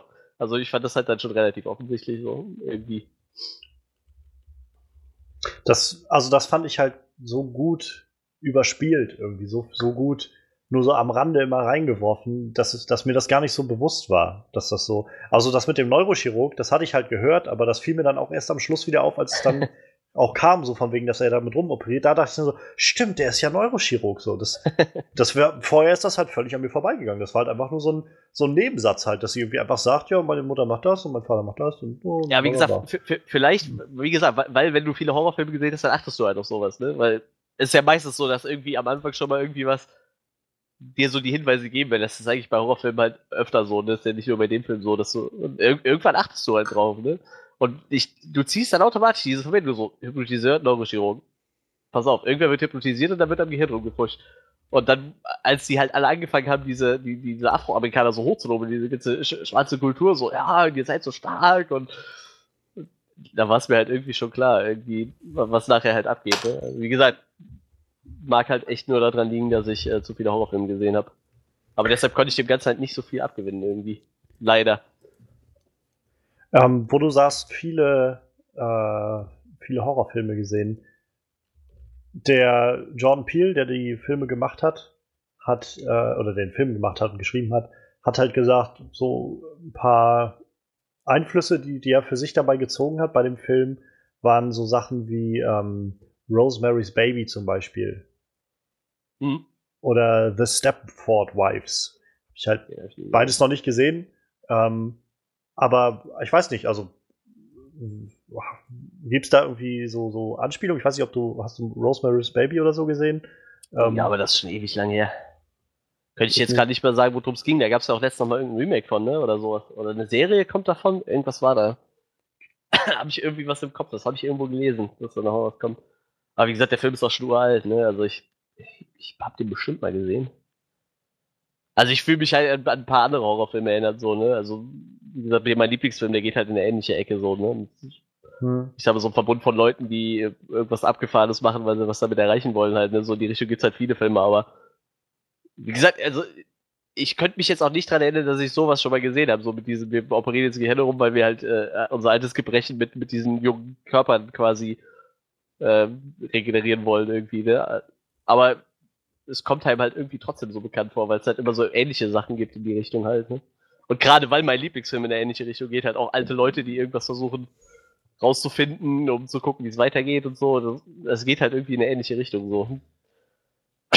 wie gesagt, ist ein bisschen schade. Also ich, gerade wenn ich jetzt so die ganzen Reviews sehe, ne, wie, wie hoch der gelobt wird, so, dafür hat der Film mir echt wenig gegeben, muss ich sagen. Ich finde es halt echt ein bisschen schade. Weil ich, ich würde nicht sagen, dass es ein schlechter Film ist, auf keinen Fall. Ne? Wie gesagt, wenn du irgendwie so die Story so vorhersiehst, ne? Ich meine, wenn jeder gesessen hätte, denke ich so, ah, pass auf, das passiert jetzt so und so und der ganze Film läuft auf genau das raus, was du dir gerade so ausgemalt hast, dann ist es halt irgendwie bescheuert, ne? Ja, das wäre sicherlich schade gewesen. Aber ich muss sagen, selbst dann finde ich ihn halt immer noch sehr spannend, so. Also sehr spannend gemacht, so dass ich halt trotzdem irgendwie diese, diese Spannung in den Szenen, glaube ich, spüren würde und, ähm, und so zwischen den Schauspielern so dieses, dieses Prickeln irgendwie mitbekommen würde. Und, also ich glaube, das ist so ein Film, äh, ich weiß noch nicht genau, aber wenn der vielleicht auf DVD draußen ist, werde ich mir den wahrscheinlich holen, weil ich glaube, wenigstens ein zweites Mal möchte ich den jetzt noch sehen, wo ich halt weiß, dass das Ende ist, um auch nochmal dann so einen Blick drauf werfen zu können, was dann noch so vielleicht an, an Details und so drin ist und an Andeutungen, an Foreshadowing. Ähm, und ich glaube, also ich könnte mir vorstellen, das ist so ein Film, den ich auch öfter als noch einmal zusätzlich schauen kann, weil ich einfach ich glaube, selbst wenn man weiß, auf was es hinausläuft, gibt, kann der einem viel geben. Jedenfalls mir gibt er irgendwie viel. So, also sowohl vom, vom direkt, was am Film drin ist, so an diesem, äh, dieser Inszenierung und der Art und Weise, wie es als dargestellt ist, als auch irgendwie von den übergeordneten Themen, die so angesprochen werden, über Rassismus und, äh, und ja, Gleichberechtigung, solche Sachen irgendwie. Ich äh, glaube, so, so, so ähnlich geht es mir halt bei zum Beispiel Prestige halt, ne?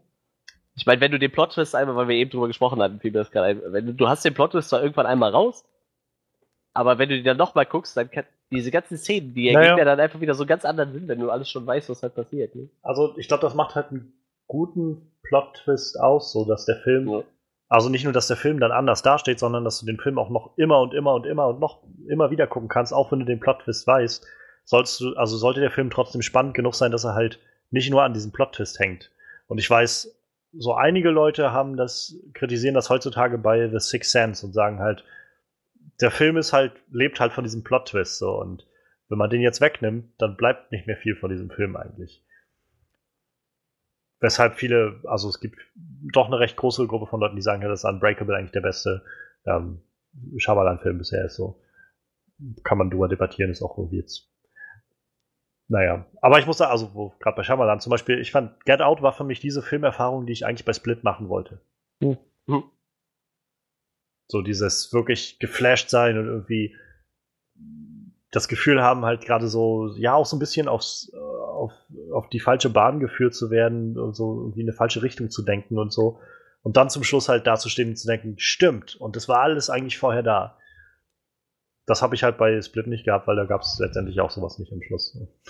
Nee, also Split hatte jetzt auch keinen großen Plot-Twist am Ende irgendwie, ne? Mal bis auf, wenn, wenn man jetzt mal äh, Bruce Willis Charakter halt rausnimmt, ne? Ja.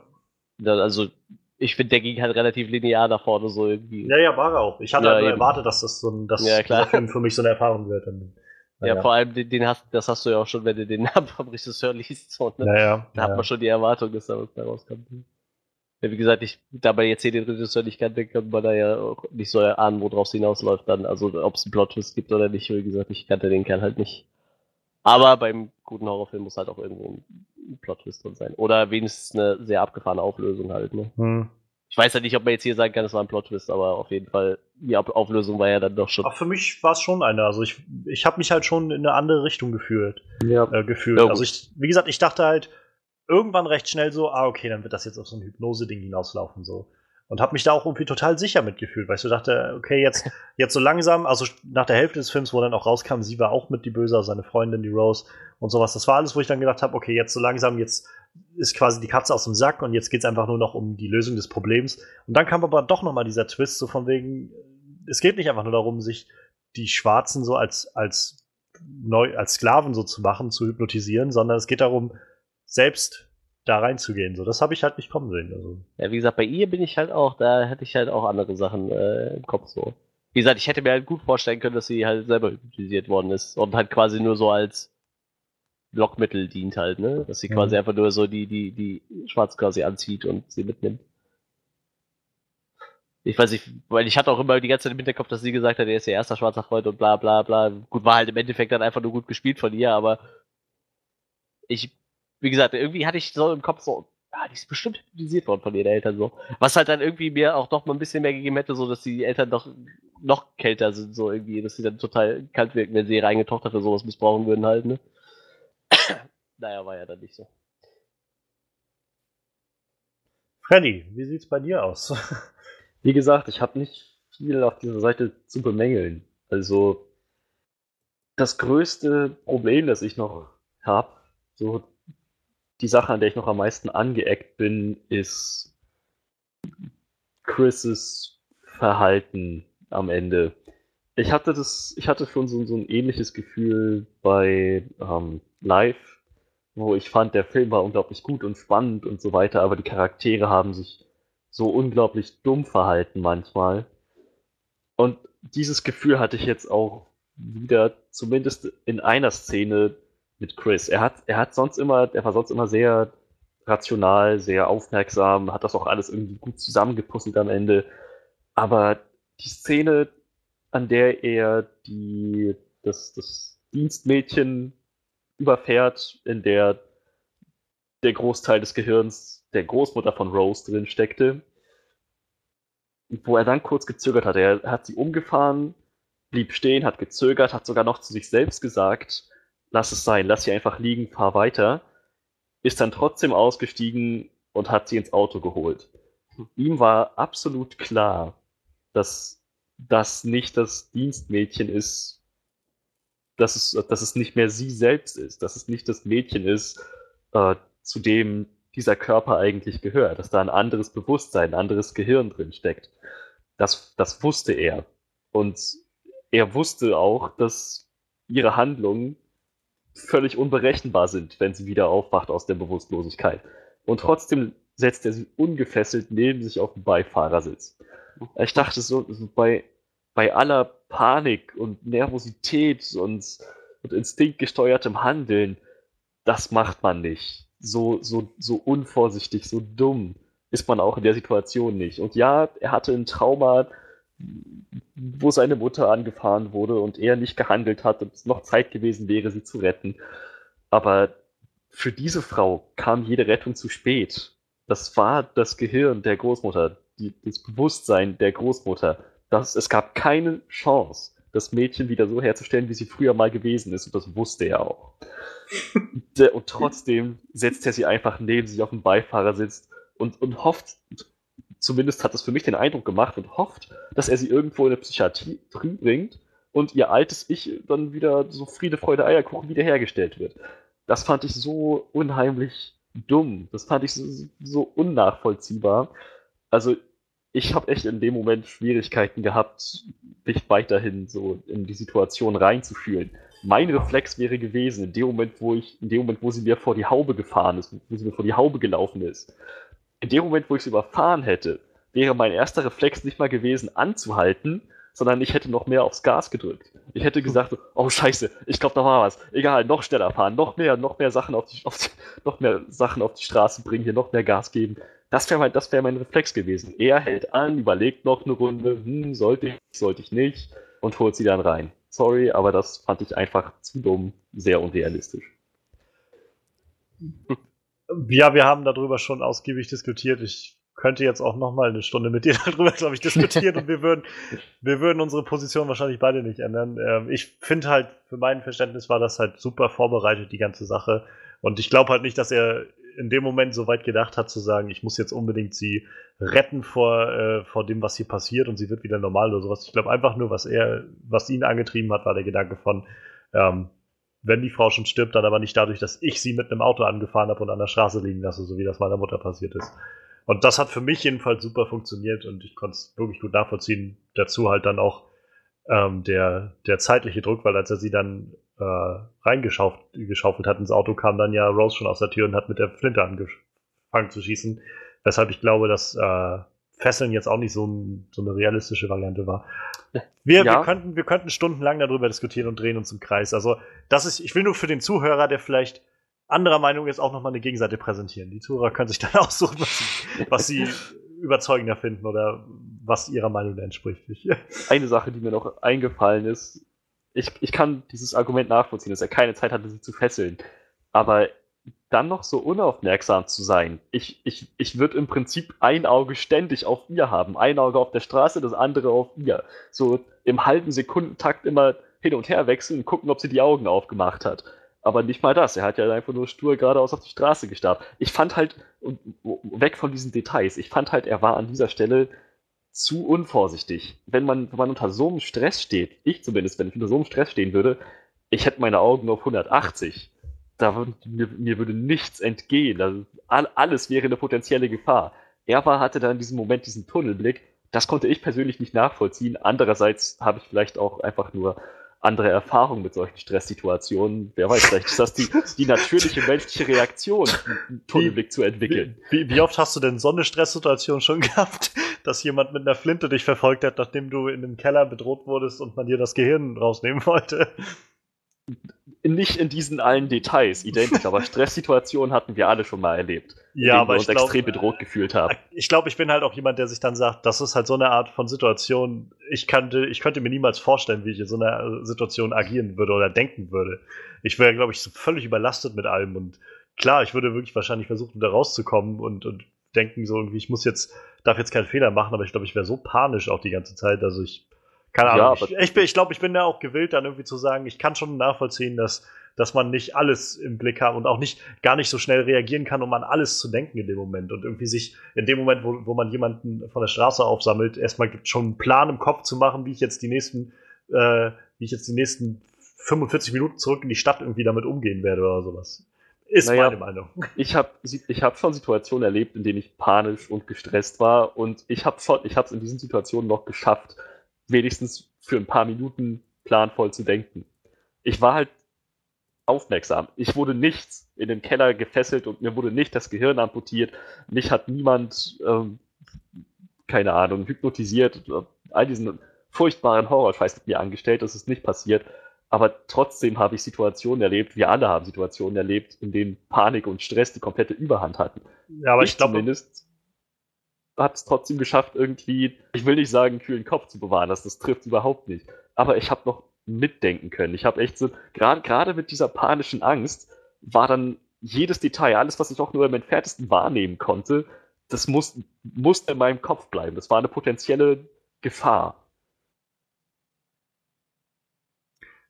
Also ich für meinen Teil, die Situationen, in denen ich bisher in Lebensgefahr war, ähm, das waren Situationen, in denen ich nicht viel machen konnte, weil es dann irgendwie mit Allergien oder so zu tun hatte.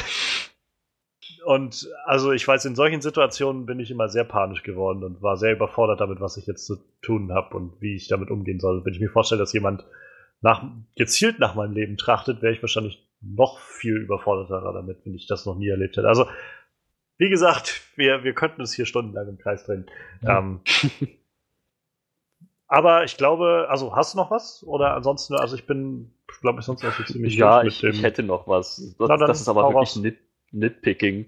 Ähm, ich fand es ein bisschen so expositionell, wenn man das auf Deutsch so sagen kann, wie Rose am Ende da mit der Schrotflinte auf ihn losgegangen ist und dann erstmal den Gärtner losgeschickt hat, hol ihn dir, Grandpa. so, ja, genau, weil man seinen Verwandten auch in dem Moment so anspricht. Und dann, als, als, als Chris die, das Dienstmädchen in sein Auto verfrachtet wo sie dann noch so vor sich hingeflüstert hat, Grandma. Das, das ist doch für niemanden anders als den Zuschauer. Das, ich meine, wenn, wenn, wenn da jetzt keine Kamera wäre in, einem, in einer Real-Life-Situation, wenn, wenn ich mal wagen darf, das zu behaupten, hätte sie keins von beidem gesagt das war echt nur so, ja, nochmal für den, nochmal dem Zuhörer klar machen, im Körper des Gerd, das ist der Großvater, im Körper des Dienstmädchens ist die Großmutter. Ist das allen klar? Gut, dann können wir jetzt weitermachen. So, das fand ich so ein bisschen, ja. ein bisschen Exposition, aber das war jetzt, das ist echt Nitpicking. So, das, ist, das hat mir jetzt die Filmerfahrung nicht irgendwie verdorben oder Filmerfahrung zerstört. Nicht, ja, nicht, nicht mal So ein toll inszenierter Film, aber sie hat ihn Grandpa genannt am Schluss. Naja. Zwei von zehn Sternen. Hol ihn, hol ihn dir Grandpa. Nein. Naja, wenn sie, wenn sie ihre Großeltern so nennt am Wochenende, sind keiner da oder so. Ja, es ist, es ist ungefähr so, wie wenn Superman seine Mutter Martha nennt. Save Martha. Niemand würde das machen. Das ist bloß für den Zuschauer. Das fand ich halt in dem Moment schon. Und es ist, es ist halt so, das, das hat mich in dem Moment kurz, kurz aus der Szene rausgerissen, aber auch wirklich nur für eine Sekunde, da war ich wieder drin. Also das ist echt ein Nitpicking jetzt. Nun gut, dann lasst uns ein Resümee ziehen. Ähm, Manuel, willst du vielleicht anfangen? Dann ja, ähm, wie gesagt, ich hatte keine Erwartungen an den Film, weil ich mich nicht damit beschäftigt hatte, ehrlich gesagt. Bis zu dem Zeitpunkt, wo gesagt wurde, wir gucken den Film jetzt. Äh, ich habe bis zum Schluss halt auch keinen Trailer gesehen, hatte ich ja schon mal gesagt. Ähm, deshalb meine Erwartungen konnte der Film weder über noch untertreffen, weil ich einfach gar keine hatte. Ähm, ja, wie gesagt, was mir halt den Film ein bisschen kaputt gemacht hat, ist halt, dass ich äh, scheinbar zu viele Horrorfilme gesehen habe, als dass ich da, als dass mir da so, so diese kleinen gestreuten Hinweise entgehen würden, halt irgendwie, ne, so, ich weiß nicht, äh, wenn das jetzt ein anderes Genre, wo so Hinweise in eine andere Richtung gehen, wäre mir das vielleicht komplett entgangen und äh, ich hätte so, wäre total geflasht von dem Ende gewesen. So habe ich halt das Ende so relativ schnell kommen sehen, sag ich mal. vielleicht nicht so ganz in dem Ausmaß, aber ich wusste halt schon, wo draus hinausläuft irgendwie. Äh, nichtsdestotrotz äh, ist schon ist der Film doch ein ziemlich guter Film. Ich mochte halt die äh, Darstellerin von der Freundin. Ich habe vergessen, wie die Freundin hieß. Egal. Rose. ähm, hieß die, also die, ja, Freundin Rose, und die ja. Schauspielerin war Alison Williams. Ja, den Namen habe ich auch noch offen. Ja, äh, auf jeden Fall die Darstellung der Rose fand ich äh, ziemlich gut. Ich mochte auch die Visualisierung von der Hypnose. War ja sogar nicht nur die eine Szene, ne? War ja nachher fällt er ja nochmals in diese, ich sag mal, in dieses Nichts zurück. Äh, fand ich sehr schön dargestellt irgendwie. Das macht es ein bisschen, weiß ich nicht, kann man greifbar sagen, aber wie gesagt, man, man irgendwie so diese Lehre war schön dargestellt, irgendwie fand ich recht ansprechend. Ähm, ja, warum in dem Film jetzt irgendwie Comedy mit drin stand, weiß ich nicht so genau, weil lustig fand ich ihn irgendwie nicht. Wie gesagt, manchmal schreiben die auch einfach relativ schnell Comedy irgendwo hin und es ist auch nicht sonderlich lustig ich, irgendwie. Ich äh, darf daran erinnern, dass der Marsianer damals äh, den Golden Globe als beste Comedy gewonnen hat. Ja, deshalb, ja, das, das ist halt so ein Ding, ne, weil, also ich würde jetzt, ich würde den jetzt nicht in, in, in, Comedy reinstecken halt, ne, gut, ich würde jetzt auch nicht... Selbst die Marsianer-Leute waren überrascht. ich ich würde ihn vielleicht, ich weiß nicht, Horror, vielleicht eher so Psychothriller-mäßig, mit ein bisschen Horrorelement vielleicht, weil erschreckt habe ich mich auch ehrlich gesagt nicht. Das habe ich eben gar nicht gesagt. So die einzige Szene, wo ich zusammengezuckt bin, ist die Szene, wo halt der Großvater auf ihn zugelaufen kommt, aber auch nur, weil da so ein schrilles Piano reingespielt wird oder so, weil die Musik mir halt suggestiert hat und ich soll mich jetzt erschrecken. So, ich meine, wenn du im Kino sitzt und da dröhnen so ein paar Boxen auf dich ein und dann kommst du so aus, und dann hab ich, bin ich halt zusammengezuckt, aber noch nicht mal wegen der Szene selber, ehrlich gesagt. Mag vielleicht auch sein, dass ich zu viel gesehen habe und echt da ein bisschen abgehärtet bin, aber wie gesagt, hat mich jetzt auch nicht so horrormäßig weggehauen. Äh. Ja, wie gesagt, ich, ich will den Film halt keinem schlecht reden und äh, ich würde ihn halt auch weiterempfehlen. Ich würde ihn jetzt vielleicht keinem empfehlen, der so ein Hardcore-Horror-Fan ist und schon einiges gesehen hat. Für den könnte der dann auch relativ ernüchternd sein. so Und äh, ich gebe den trotzdem 7 von 10. Und wie gesagt, also, für wen anders wird er mit Sicherheit sehr gut funktionieren. So. Nur weil ich jetzt das Ende schon vorher gesehen habe und das für mich die Spannung ein bisschen rausgenommen hat, kann ich ja nicht sagen, der Film ist scheiße. Deshalb, also 7 von 10 würde ich ihm dann trotzdem geben. Ja, dann schließe ich mich mal an. Also, ähm, ich bin halt tatsächlich ziemlich hin und weg von äh, John Peels Regiedebüt. Immer vor allem mit dem im Hintergrund, mit diesem Wissen, dass das halt sein allererster Film ist, den er geschrieben hat und dann auch inszeniert hat als Regisseur. Das finde ich so beeindruckend, was er da auf die Beine gestellt hat. Ähm, ich fand den Film sehr spannend, von vorne bis hinten eigentlich. Sehr, sehr wendungsreich, so dass ich es oftmals nicht habe kommen sehen aber so, dass es trotzdem gut vorbereitet war und ich im Nachhinein dann dachte, okay, stimmt, ich war ganz schön blöd, das nicht zu sehen. Oder eben der Film hat mich so gut auf die, in die Irre geführt, dass ich halt nicht darauf kam. Und das, das mag ich sehr, sehr gerne. Ähm, ich finde, die Schauspieler waren sehr, sehr großartig in dem Ganzen. Vor allem die beiden Hauptdarsteller sind äh, hervorhebenswert. Ich mag die, oder was ist, mag es vielleicht das falsche Wort, aber ich finde es sehr wichtig, dass das Ganze eine, eine größere Botschaft irgendwie dahinter hat, hinter dem Horrorfilm, so eine gewisse sozialkritische Seite, die irgendwie dazu anregt, naja, miteinander in Konversation darüber zu treten, was, was dann die Rolle von schwarzen Leuten, in, vor allem in Amerika heutzutage, noch so ist und wie damit umgegangen wird. Ist Rassismus immer noch eine Sache oder nicht? So, solche Sachen, ich finde das ziemlich wichtig, eigentlich, dass sowas angesprochen wird. Ähm, ja, also ich finde, das war ein sehr, sehr, so, so wirklich kleiner, irgendwie in sich gut geschlossener Horrorfilm, der irgendwie mit guten Schockmomenten aufwarten konnte, ähm, mit gutem Schauspiel aufwarten konnte und finde ich ein sehr zufriedenstellendes Ende auch hatte. Und ich muss sagen, ähm, Jordan Peele hatte jetzt vor kurzem gerade gesagt, dass sein nächstes Projekt, was auch immer er jetzt machen will, ähm, auch wieder mit Blumhaus, glaube ich, ist dem Produktionsstudio. Die machen ja auch, glaube ich, recht viel von diesen Thriller, so Thriller-Horror-Dingern oder so. Der meinte, glaube ich, die, dass der nächste Film, was auch immer das wird, wird wieder da sein, wird ähnlich wieder recht klein sein, also kleineres Budget haben, vielleicht statt viereinhalb jetzt irgendwie sechs Millionen Dollar oder irgend sowas äh, Budget und vor allem wieder irgendein sozialkritisches Thema be bearbeiten. Nicht, wahrscheinlich nicht wieder sowas wie, wie Rassismus, sondern vielleicht eher sowas wie, keine Ahnung, irgendwelche Ungleichheiten, die auf andere Art und Weise bestehen oder sowas. Und nachdem ich den Film gesehen habe, freue ich mich sehr darauf, sowas zu sehen. Und ich glaube generell mit John Peel haben wir einen tollen Regisseur jetzt an, an der Front irgendwie, der neue, ja, neue Filme uns geben wird, die, glaube ich, sehr gut sind. Für mich war ähm, Get Out der Split, den ich eigentlich gerne sehen wollte. Und äh, für mich sind das, bis auf die Rolle von dem Bruder, den ich halt so over the top fand, ähm, war ich halt voll drin und für mich sind das tatsächlich dann auch neuneinhalb von zehn. Mensch, da bin ich ja froh, dass das doch mal neuneinhalb von zehn geworden sind. Ich wollte jetzt nämlich nicht unbedingt die beste Wertung abgeben, wie das so auch der Fall ist. Ich fand halt auch, der Film war unglaublich gut, der Plot war brillant, sehr gut durchdacht, bis ins kleinste Detail, es war alles gut vorbereitet, alles hat sich so richtig schön kunstvoll abgewickelt. Das Schauspiel war ziemlich, ziemlich gut.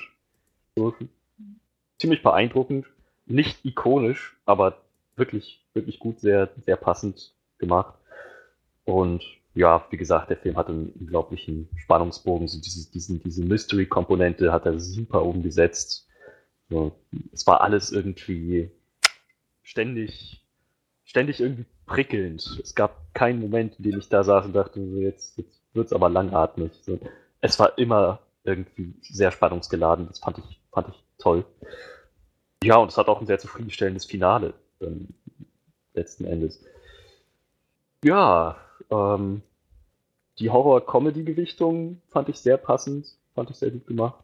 und auch die Art von Horror. Es war jetzt kein Party-Horror, sondern es war wirklich so ein storygetriebener, inhaltlicher Psycho-Horror. Und das, das hat echt super gut funktioniert. Sowas, sowas kann ich mir auch ganz gut ähm, ansehen, solange keine übernatürlichen Entitäten vorhanden sind.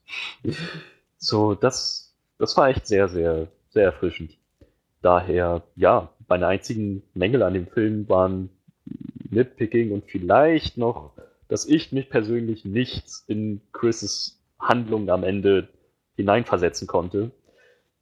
Aber darüber schaue ich dann auch äh, verhältnismäßig gerne hinweg. Ich bin dann auch bei 9,5 von 10. Damit habt ihr unsere Bewertung zu Get Out. Ähm, mich und uns würde interessieren, was ihr von dem Film gehalten habt. Ähm, seht ihr das ähnlich wie Freddy und ich? Fandet ihr den sehr, sehr mitnehmend und spannend inszeniert oder konntet ihr auch vieles vorhersehen wie Manuel? Lasst es uns gerne wissen und schreibt es in die Kommentare nach Möglichkeit äh, bei Soundcloud oder ähm, schreibt uns auf der Website onscreenreview.de. Den Onscreen Podcast findet ihr neben Soundcloud auch bei iTunes oder auf der Facebook-Seite äh, Facebook slash onscreenreview oder eben auch auf der Webseite. Und ähm, habe ich noch was vergessen? Ihr könnt gerne mal die Seite von unserem Manuel besuchen, die spaceluchadores.de. Da findet ihr so ein paar nette kleine Podcasts über äh, die German Comic Con und über die Gamescom und generell auch anderen lustigen Kram. Ich meine, die Leute heißen Space Luchadores. Was erwartet ihr? Das wird witzig. also schaut vorbei. Ähm, ja, nächste Woche sind wir dabei mit tatsächlich unserem einjährigen Jubiläum quasi. Ähm, und wer ist nicht da? Yay! Tja, manche, manche Leute müssen äh, in Italien sein.